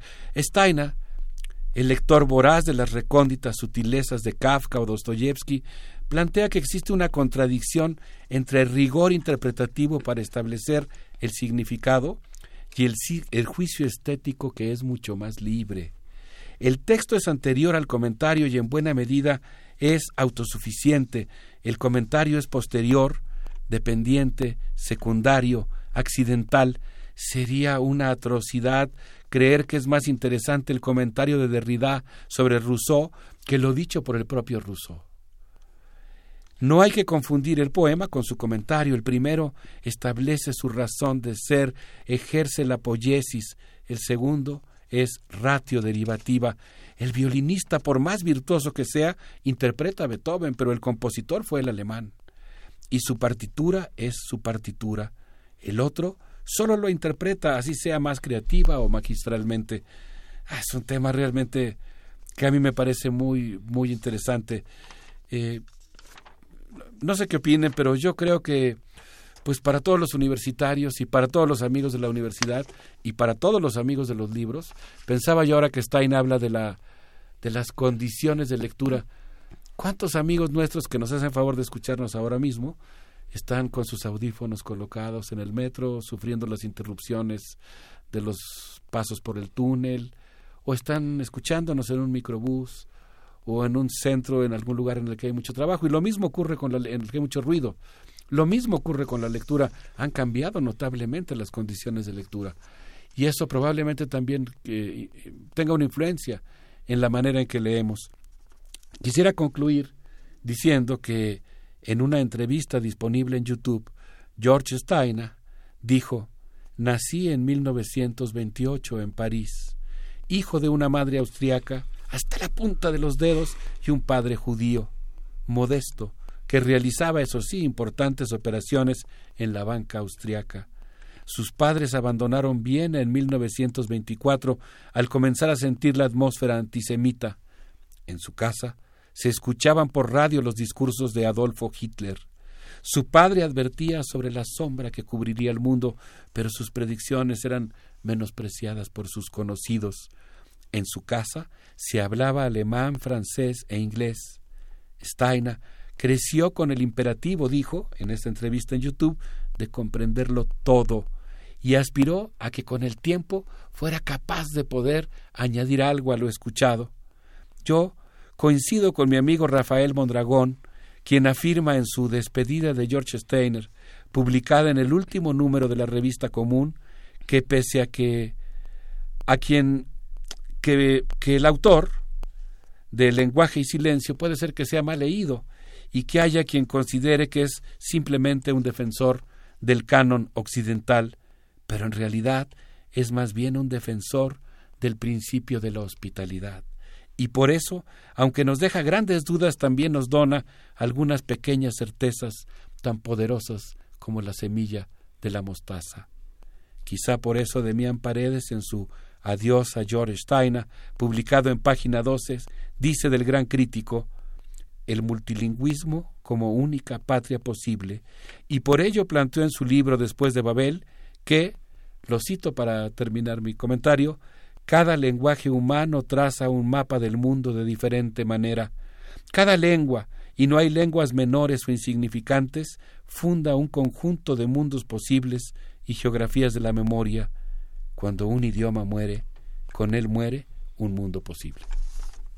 Pues ahí está. Nosotros estuvimos conversando acerca Sí. de un libro interesante que se llama Necesidad de Música, que edita Grano de Sal, precisamente hacia finales del año pasado. Está ahí en, en nuestro podcast, donde también Steiner, por lo que entiendo, o poco, muy poco que puedo llegar a entender en este, en este tema, eh, creo que hace un po- bueno, es una serie de artículos y conferencias recopilados eh, por parte de Grano de Sal, precisamente donde se acerca a la parte de la, a, la música y a cómo estamos escuchando, cuál es la interpretación sonora. Es un poco, tal vez, un diálogo desde lo sonoro de lo que ahorita estás proponiendo, de esta lectura que tú estás haciendo de Steiner, eh, desde las letras, pero acá desde lo sonoro. Es interesante, ¿no? Sí, ahí la, la sabiduría de Tomás Granados como como este como editor es reúne por primera vez estos artículos que traduce otro poeta eh, un gran poeta que es Rafael este ay fue, no puede ser no puede ser. Este eh, este libro lo tradujo Rafael Vargas, Rafael Vargas, que es un extraordinario poeta que ha sido un traductor ordinario en el Fondo de Cultura, y el libro que también, otro libro que no es de mis preferidos, pero es una Biblia que es Después de Babel, que lo tradujo otro gran poeta, un gran ensayista que es Adolfo Castañón, que son así como nuestros parte de nuestro patrimonio nacional de este de la visión de Steiner, ¿no? Sí, no coincido con ustedes. Yo pienso que cualquiera, bueno, o la mayoría, pues ante la obra de George Steiner nos sentimos como lectores eh, inocentes, como lectores principiantes, pero creo que la voz de Steina, como la de Humberto Eco, como la de muchos otros autores que trabajan el tema de la lectura y de la interpretación, nos está diciendo siempre, esfuérzate, esfuérzate por eh, descubrir mis secretos y vas a tener un placer mayor de la lectura, ¿no? Y creo que esa es un poco la idea, ver hasta qué, o sea, es, es una convocatoria para todos, para disfrutar en la vida, darnos el gusto del placer de una lectura un poco más erudita, ¿no? Un poco más profunda que pues eh, que es un camino interminable. Eh, bueno, pues yo les propongo despedirnos con Kamasi Washington con esto que se llama Hoop Tones. Eh, Kamasi acaba de estar en México en el aniversario de una cadena hermana, el IMER, y creo que vale la pena que escuchemos su resonancia. Soy Aquí en absolutamente primer movimiento. Absolutamente fan de Kamasi Washington. Vamos con esto. Muchas gracias, doctor Alberto Betancourt. Eh, nos, nos despedimos de los mundos posibles y seguimos aquí en primer movimiento.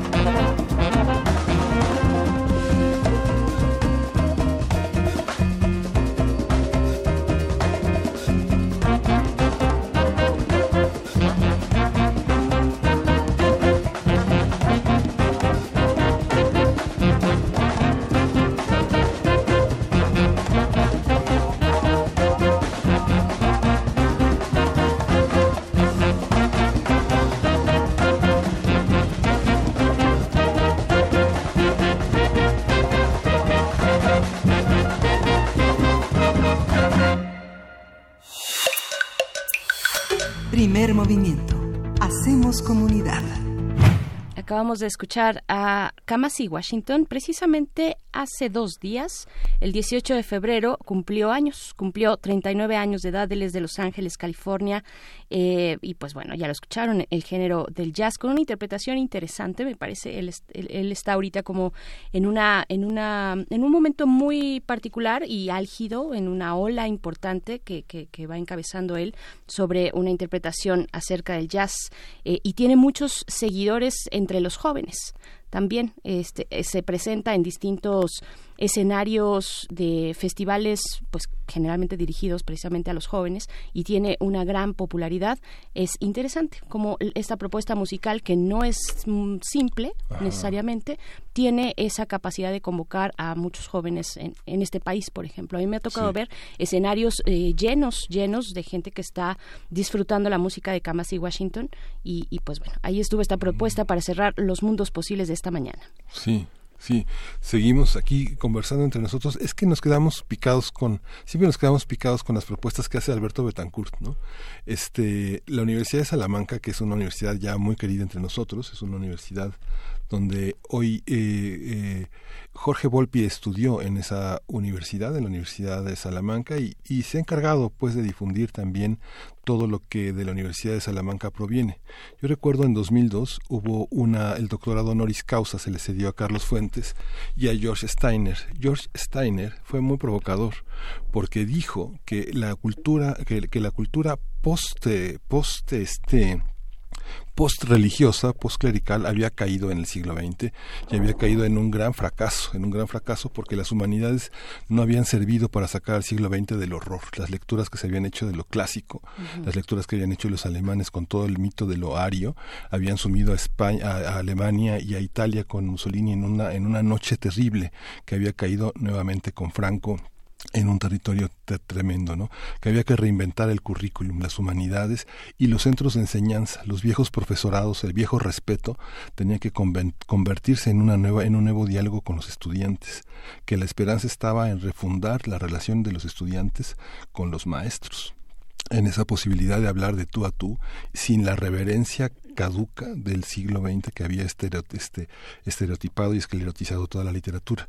En esa ocasión Carlos Fuentes habló de la Celestina y dijo que bueno, la ciudad, la universidad y la vida privada eran los, los, los escenarios del nuevo siglo XX y que la, y la Celestina lo planteaba. Entonces fue un escenario muy interesante en una vieja universidad, la más antigua de España, plantear todo este tema con dos hombres tan... Carlos Fuentes nació en 1928, en septiembre de 1928, y Steiner nació en abril de 1929. Son dos, así como dos contemporáneos de una manera muy interesante. Los dos, en algún momento le preguntaba a Fuentes, porque vivían muy cerca, cuando llegaba Steiner a Londres, de cómo convivían y decía que en Steiner se podía escuchar como todos los avatares de la lengua inglesa, ¿no? que era un hombre tan culto, de un, de un solipsismo, pero al mismo tiempo tanto humor, que podía este, recurrir y nuevamente bañarse en las aguas de una lengua que él amaba tanto. ¿no? Por eso Steiner también se atrevió a escribir un libro que se llamaba Contra Shakespeare, ¿no? Contra mm. Shakespeare, que es un libro que, no sé si está traducido ese libro, pero esta forma parte de la, de la antología de Reader de, que tiene Penguin Books, que ahora el libro que comentó este Alberto Betancourt tiene parte de sus ensayos, que es este contra Shakespeare, uh -huh. que es justamente refundar la lengua inglesa, ya hacer este la lengua inglesa se empeña en que sus nuevos escritores periódicamente para los niños de primaria, secundaria y preparatoria coloquen a Shakespeare en las actualidades de la lengua inglesa, ¿no? Uh -huh. Sí, pues uff, wow, qué comentario, Miguel Ángel. Sí. Eh, ahí también usted, ustedes nos pueden compartir, pues, cuáles son las lecturas de Steiner. En, es eh, entre tantos títulos que podemos eh, llegar a disfrutar, algunos propuestos también por el Fondo de Cultura Económica que ha hecho una, una labor de difusión de la obra de este autor eh, importante que hay que, que, mencionar. Y pues bueno, vamos con lo siguiente, vamos con lo siguiente, vamos con nuestra sección de derechos humanos. Ya está en la línea para hacer esta conversación Alicia Vargas Vargas Atala. Vamos con lo siguiente. Ya, así, directo, directito. Entonces te damos, te damos la bienvenida a Alicia Vargas Atala, directora del Centro Interdisciplinario para el Desarrollo Social, integrante también del Consejo Directivo de la Redim. Eh, gracias, gracias por, por compartirnos esta lectura acerca de el balance anual precisamente de la Redim en el año 2019. Cuéntanos, por favor. Muchas gracias, muy buenos días por la invitación, gracias por por tocar estos temas que en, para estos tiempos son temas que hay que estar relevando y que nos han hecho eh, pues quizá un poquito más sensibles a la escucha pero que sin duda son los temas que en este momento en nuestra sociedad tienen que tener nuestros focos rojos de prioridad. Agradezco la, la entrevista. Y bueno, ciertamente, ciertamente, eh, Berenice, como tú lo mencionas, en el tema de derechos de niños y niñas tenemos eh, hicimos en, en, la Red por los Derechos de la Infancia un recuento acerca de cuáles son como los grandes pendientes, cuáles son la situación, eh, cuál es el estatus de cumplimiento de los derechos de niños, niñas y adolescentes por este Estado mexicano. Y desgraciadamente no todavía no nos pueden entregar buenas cuentas. Del año 2019 eh, en Redim, por con datos oficiales que nosotros recuperamos de las propias bases del gobierno, eh, tanto de, de, diferentes fuentes, de diferentes instituciones del Estado, resulta que 2019 es el, el año con mayor número de homicidios dolosos en la historia de nuestro país. De los alrededor de 21 mil niños y niñas que tenemos víctimas de homicidio doloso. Eh, tenemos cerca de 7 mil niños desaparecidos. Diariamente, según los datos que, ellos mismos han reportado, desaparecen cuatro niñas y niños y se asesinan 3.6 de niñas y niños adolescentes en este país. Desgraciadamente tenemos estados que tienen una tasa altísima. Eh, uno de los estados más altos, por, por, por ejemplo, tenemos al estado de Guanajuato, en donde hay homicidios de población entre 0 y 17 años y que se encuentra en este momento en el cuarto lugar, pero en el primer lugar de niñas, niños entre 15 y 17 años. Tenemos el Estado de México también con el mayor número de homicidios en la historia y, por supuesto, eh, vinculado con todo esto, nos encontramos con una estrategia de guerra que no termina, con un impactante eh, negativo saldo al derecho a la vida, a la supervivencia, al desarrollo de niños, niñas y adolescentes, ¿no? claro. Eh, particularmente me gustaría, si, si, si a ustedes les parece, recordar que eh, de 2015 a 2019 hemos registrado por el sistema de evaluación de la seguridad nacional 3.297 feminicidios en todo el país y de estos 317 han ocurrido entre niñas de 0 a 17 años. Desgraciadamente, en enero de enero a, a 2015 a junio 2019, el Estado de México, Veracruz, Jalisco y Chiapas son las entidades más letales por razones de género contra niñas, niños, adolescentes, porque tenemos saldos entre 55 en el Estado de México, 32 en Veracruz, 23 en Jalisco y 21 niñas en Chiapas. En cuanto a la niñez desaparecida, desgraciadamente el Registro Nacional de Personas Desaparecidas nos reportaron que tenemos alrededor de, bueno, principalmente, quiero dar primero los elementos, principalmente estamos hablando de niñez desaparecida por situación forzada, desaparición cometida por eh, secuestro, por eh, vinculación con, con los cárteles de narcotráfico o de otro tipo de eh, delitos de trata, por ejemplo.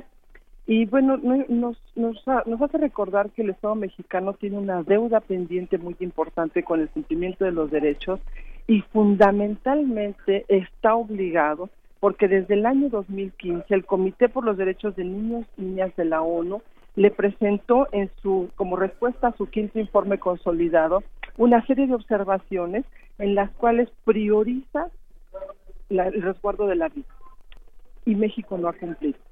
En estos en estas recomendaciones se habla principalmente del reclutamiento forzado que realizan los grupos criminales y las fuerzas de seguridad mexicanas, que hasta el momento no se observa una política orientada en ese sentido. Cuando se habla de la de la atención a fenómenos como el narcotráfico, se, se fortaleció las guardias eh, militares y la Guardia Nacional de nuestro país, pero no se acompañó de una estrategia en la que los niños y los adolescentes estuvieran protegidos de, de ser parte de esos cárteles en esos espacios que están tomados por estas propias eh, fuerzas criminales. Desgraciadamente el año pasado, 2019, nuestro, bueno, afortunadamente digo, pero desgraciadamente para el contexto, el 2019 fue el año en el que México confirma, eh, bueno, cumple 30 años de la confirmación y ratificación de la Convención por los Derechos de Niños y Niñas ante la ONU. 30 años después de la ratificación, no tenemos todavía las posibilidades de entregar buenas cuentas. Quizá el, el punto más elevado del desarrollo que tenemos o del avance más importante es que finalmente en el 2014 pudimos consolidar una ley general de protección de derechos de niños, niñas y adolescentes e instalar un sistema de, de, de protección integral a nivel federal y a nivel estatal. Y digo instalar aunque no sea instaurar, porque aunque tenemos instalado el mecanismo, todavía no tenemos la definición de una partida presupuestal digna, adecuada, correspondiente al cumplimiento de los derechos que permita hacer un ejercicio adecuado de protección integral y de procuración de justicia, ¿no? Este, no sé si estoy hablando mucho, pero No, no, no. sigo, ¿no? Sí, no, Eh, no. muy interesante, porque también, bueno, solamente si me permites intervenir Sí, eh, claro, eh, en esto, eh, querida Alicia Vargas, eh, nos encontramos en un panorama que se suponía distinto, donde la ciudadanía hizo una apuesta en 2018 por un proyecto diferente de gobierno a nivel federal, que también cuando hablamos eh, de todos estos fenómenos hay que, hay que hacer el reparto de las responsabilidades entre el nivel federal y el nivel estatal e incluso los niveles locales, ¿no? Que eso hay, algo que hay- que poner en claro y la exigencia también hacia los gobiernos estatales, que pareciera ahorita que los, ya nos dabas esta lista, Estado de México, Jalisco, Chiapas, Veracruz, eh, pues vemos a los, a los gobernadores y a las gobernadoras, a las dos, eh, pues callados, ¿no? O, muy distantes de todas estas exigencias que están en ebullición en el país. Y, y yo quisiera preguntarte, pe- pero sí hay una parte de responsabilidad por parte del Ejecutivo, o sea, punto y aparte, sí hay responsabilidad eh, por parte del Ejecutivo. Y, y- y yo quiero preguntarte que en algún momento también nos digas cómo están considerados los niños, niñas y adolescentes o no considerados en los proyectos eh, de, de, sociales, eh, con perfil social de, de, esta, de esta administración que encabeza la, la cuarta transformación, ¿no? Gracias, gracias Berenice, porque me das pauta para dos elementos que me parecen estratégicos. El primero, cuando decimos que la responsabilidad es, del Estado, evidentemente estamos hablando del, principalmente de los tres componentes del Estado.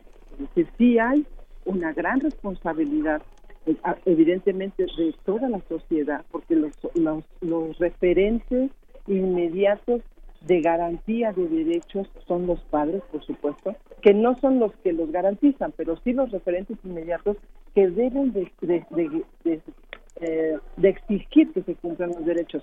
Entonces tenemos, por ejemplo, la propia Convención de los Derechos del Niño que dice en, en el artículo 18 que los padres deben de contar con todas las condiciones para que puedan tener y asegurar una vida digna este, y, y de protección a los niños y niñas. Quiere decir que los padres deben de exigir al Estado el cumplimiento primero de sus derechos para que puedan tener un espacio de protección y ser un garante secundario, digamos. Eh, quiere decir entonces que también el Estado, a través de toda su institucionalidad, debe de, eh, de- de ejercer y de planificar, por supuesto, una política pública orientada a la protección de niños y niñas en todo, eh, transversalizando toda la institucionalidad, la institu- institu- institucionalidad gubernamental, pero tam- también políticas públicas específicas, sobre todo en algo que el Estado de repente se olvida, ¿no? Que es en la presupuestación para que esas políticas puedan ser programas ejecutables. Políticas sin presupuesto no existen. Así es. Entonces, digamos, estos dos entes es muy importante que los que los relevemos, porque en el caso de Fátima, ¿no? Por decir un ejemplo Sí. del más doloroso, este, indignante que tenemos recientemente, de verdad que podemos ver que la institucionalidad a través de la escuela, que es institución pública, no cumplió con todos los protocolos, con todas las instancias, pero piénsalo desde cuándo, quizá históricamente, ¿no? Con un montón de niños, y entonces no tiene la capacidad de garantizar. No es una escuela vinculante con las instituciones de seguridad, entonces no es la escuela quien denuncia, no es la escuela quien co- convoca al DIF, no es la escuela quien llama al sistema de protección de la Ciudad de México para que se instale un mecanismo de búsqueda inmediata a la propia protección. ¿Me explico? No están vinculados y por lo tanto las redes quedan desaparecidas y las redes que sí están, este, eh, que sí están realmente eh, trabajando en, este- en esta ciudad se instalan, que son otras redes que no son las de la seguridad. Así es. Y entonces, eso por un lado. Y por otro lado, efectivamente, el gobierno eh, actual, eh, en su- desde su proyecto de país, de nación, en la propia candidatura, estableció como una visión de, de hacia dónde quería llevar nuestro país. Y todos acudimos eh, con una esperanza enorme de que nuestras agendas, eh, todos los sectores de la población estaban instalados en este proyecto de país. Eh, de hecho, incluso siendo propio candidato, el, el presidente Andrés Manuel, en un 30 de abril, firmó con la Red por los Derechos de la Infancia y con otras organizaciones no gubernamentales un pacto por la niñez, que por cierto tenemos por ahí unas fotos muy bonitas. Una vez que se instala el gobierno, una vez que él revisa sus 25 proyectos y que define que van a ser 25 proyectos estratégicos di- digo, dirigidos al tema de la autoridad, del gasto público, a las reformas legislativas, al modelo político, al modelo de gobernanza, etcétera, etcétera, etcétera, se le olvida la niñez. Y cuando se le olvida la niñez, que no lo ve como un elemento prioritario, entonces no se transversaliza un enfoque de derechos de niñez, no se prioriza un sistema nacional de protección del que, por cierto, mandatado por la ley, él es presidente de ese sistema de protección federal. Los gobiernos no observan con prioridad la protección de la niñez y entonces se desestimula el impulso que venía, eh, digamos, en términos de, de posicionar un enfoque de protección y nos debilita como sector, nos debilita como, como población infantil, nos deja ahora sí como en el enfoque este asistencial, ¿no? En una sí. perspectiva, digamos, de, de ser benefactores de la asistencia. Y por lo tanto nosotros como desde Redim estamos impulsando que el gobierno nos escuche, nos reciba, nos o vea, vea, escuche las voces de los niños y se defina un proyecto 26. ¿No? Todavía tenemos esperanza de que este proyecto 26 efectivamente vaya encaminado hacia la restitución y la protección de los derechos de niños, niñas y adolescentes.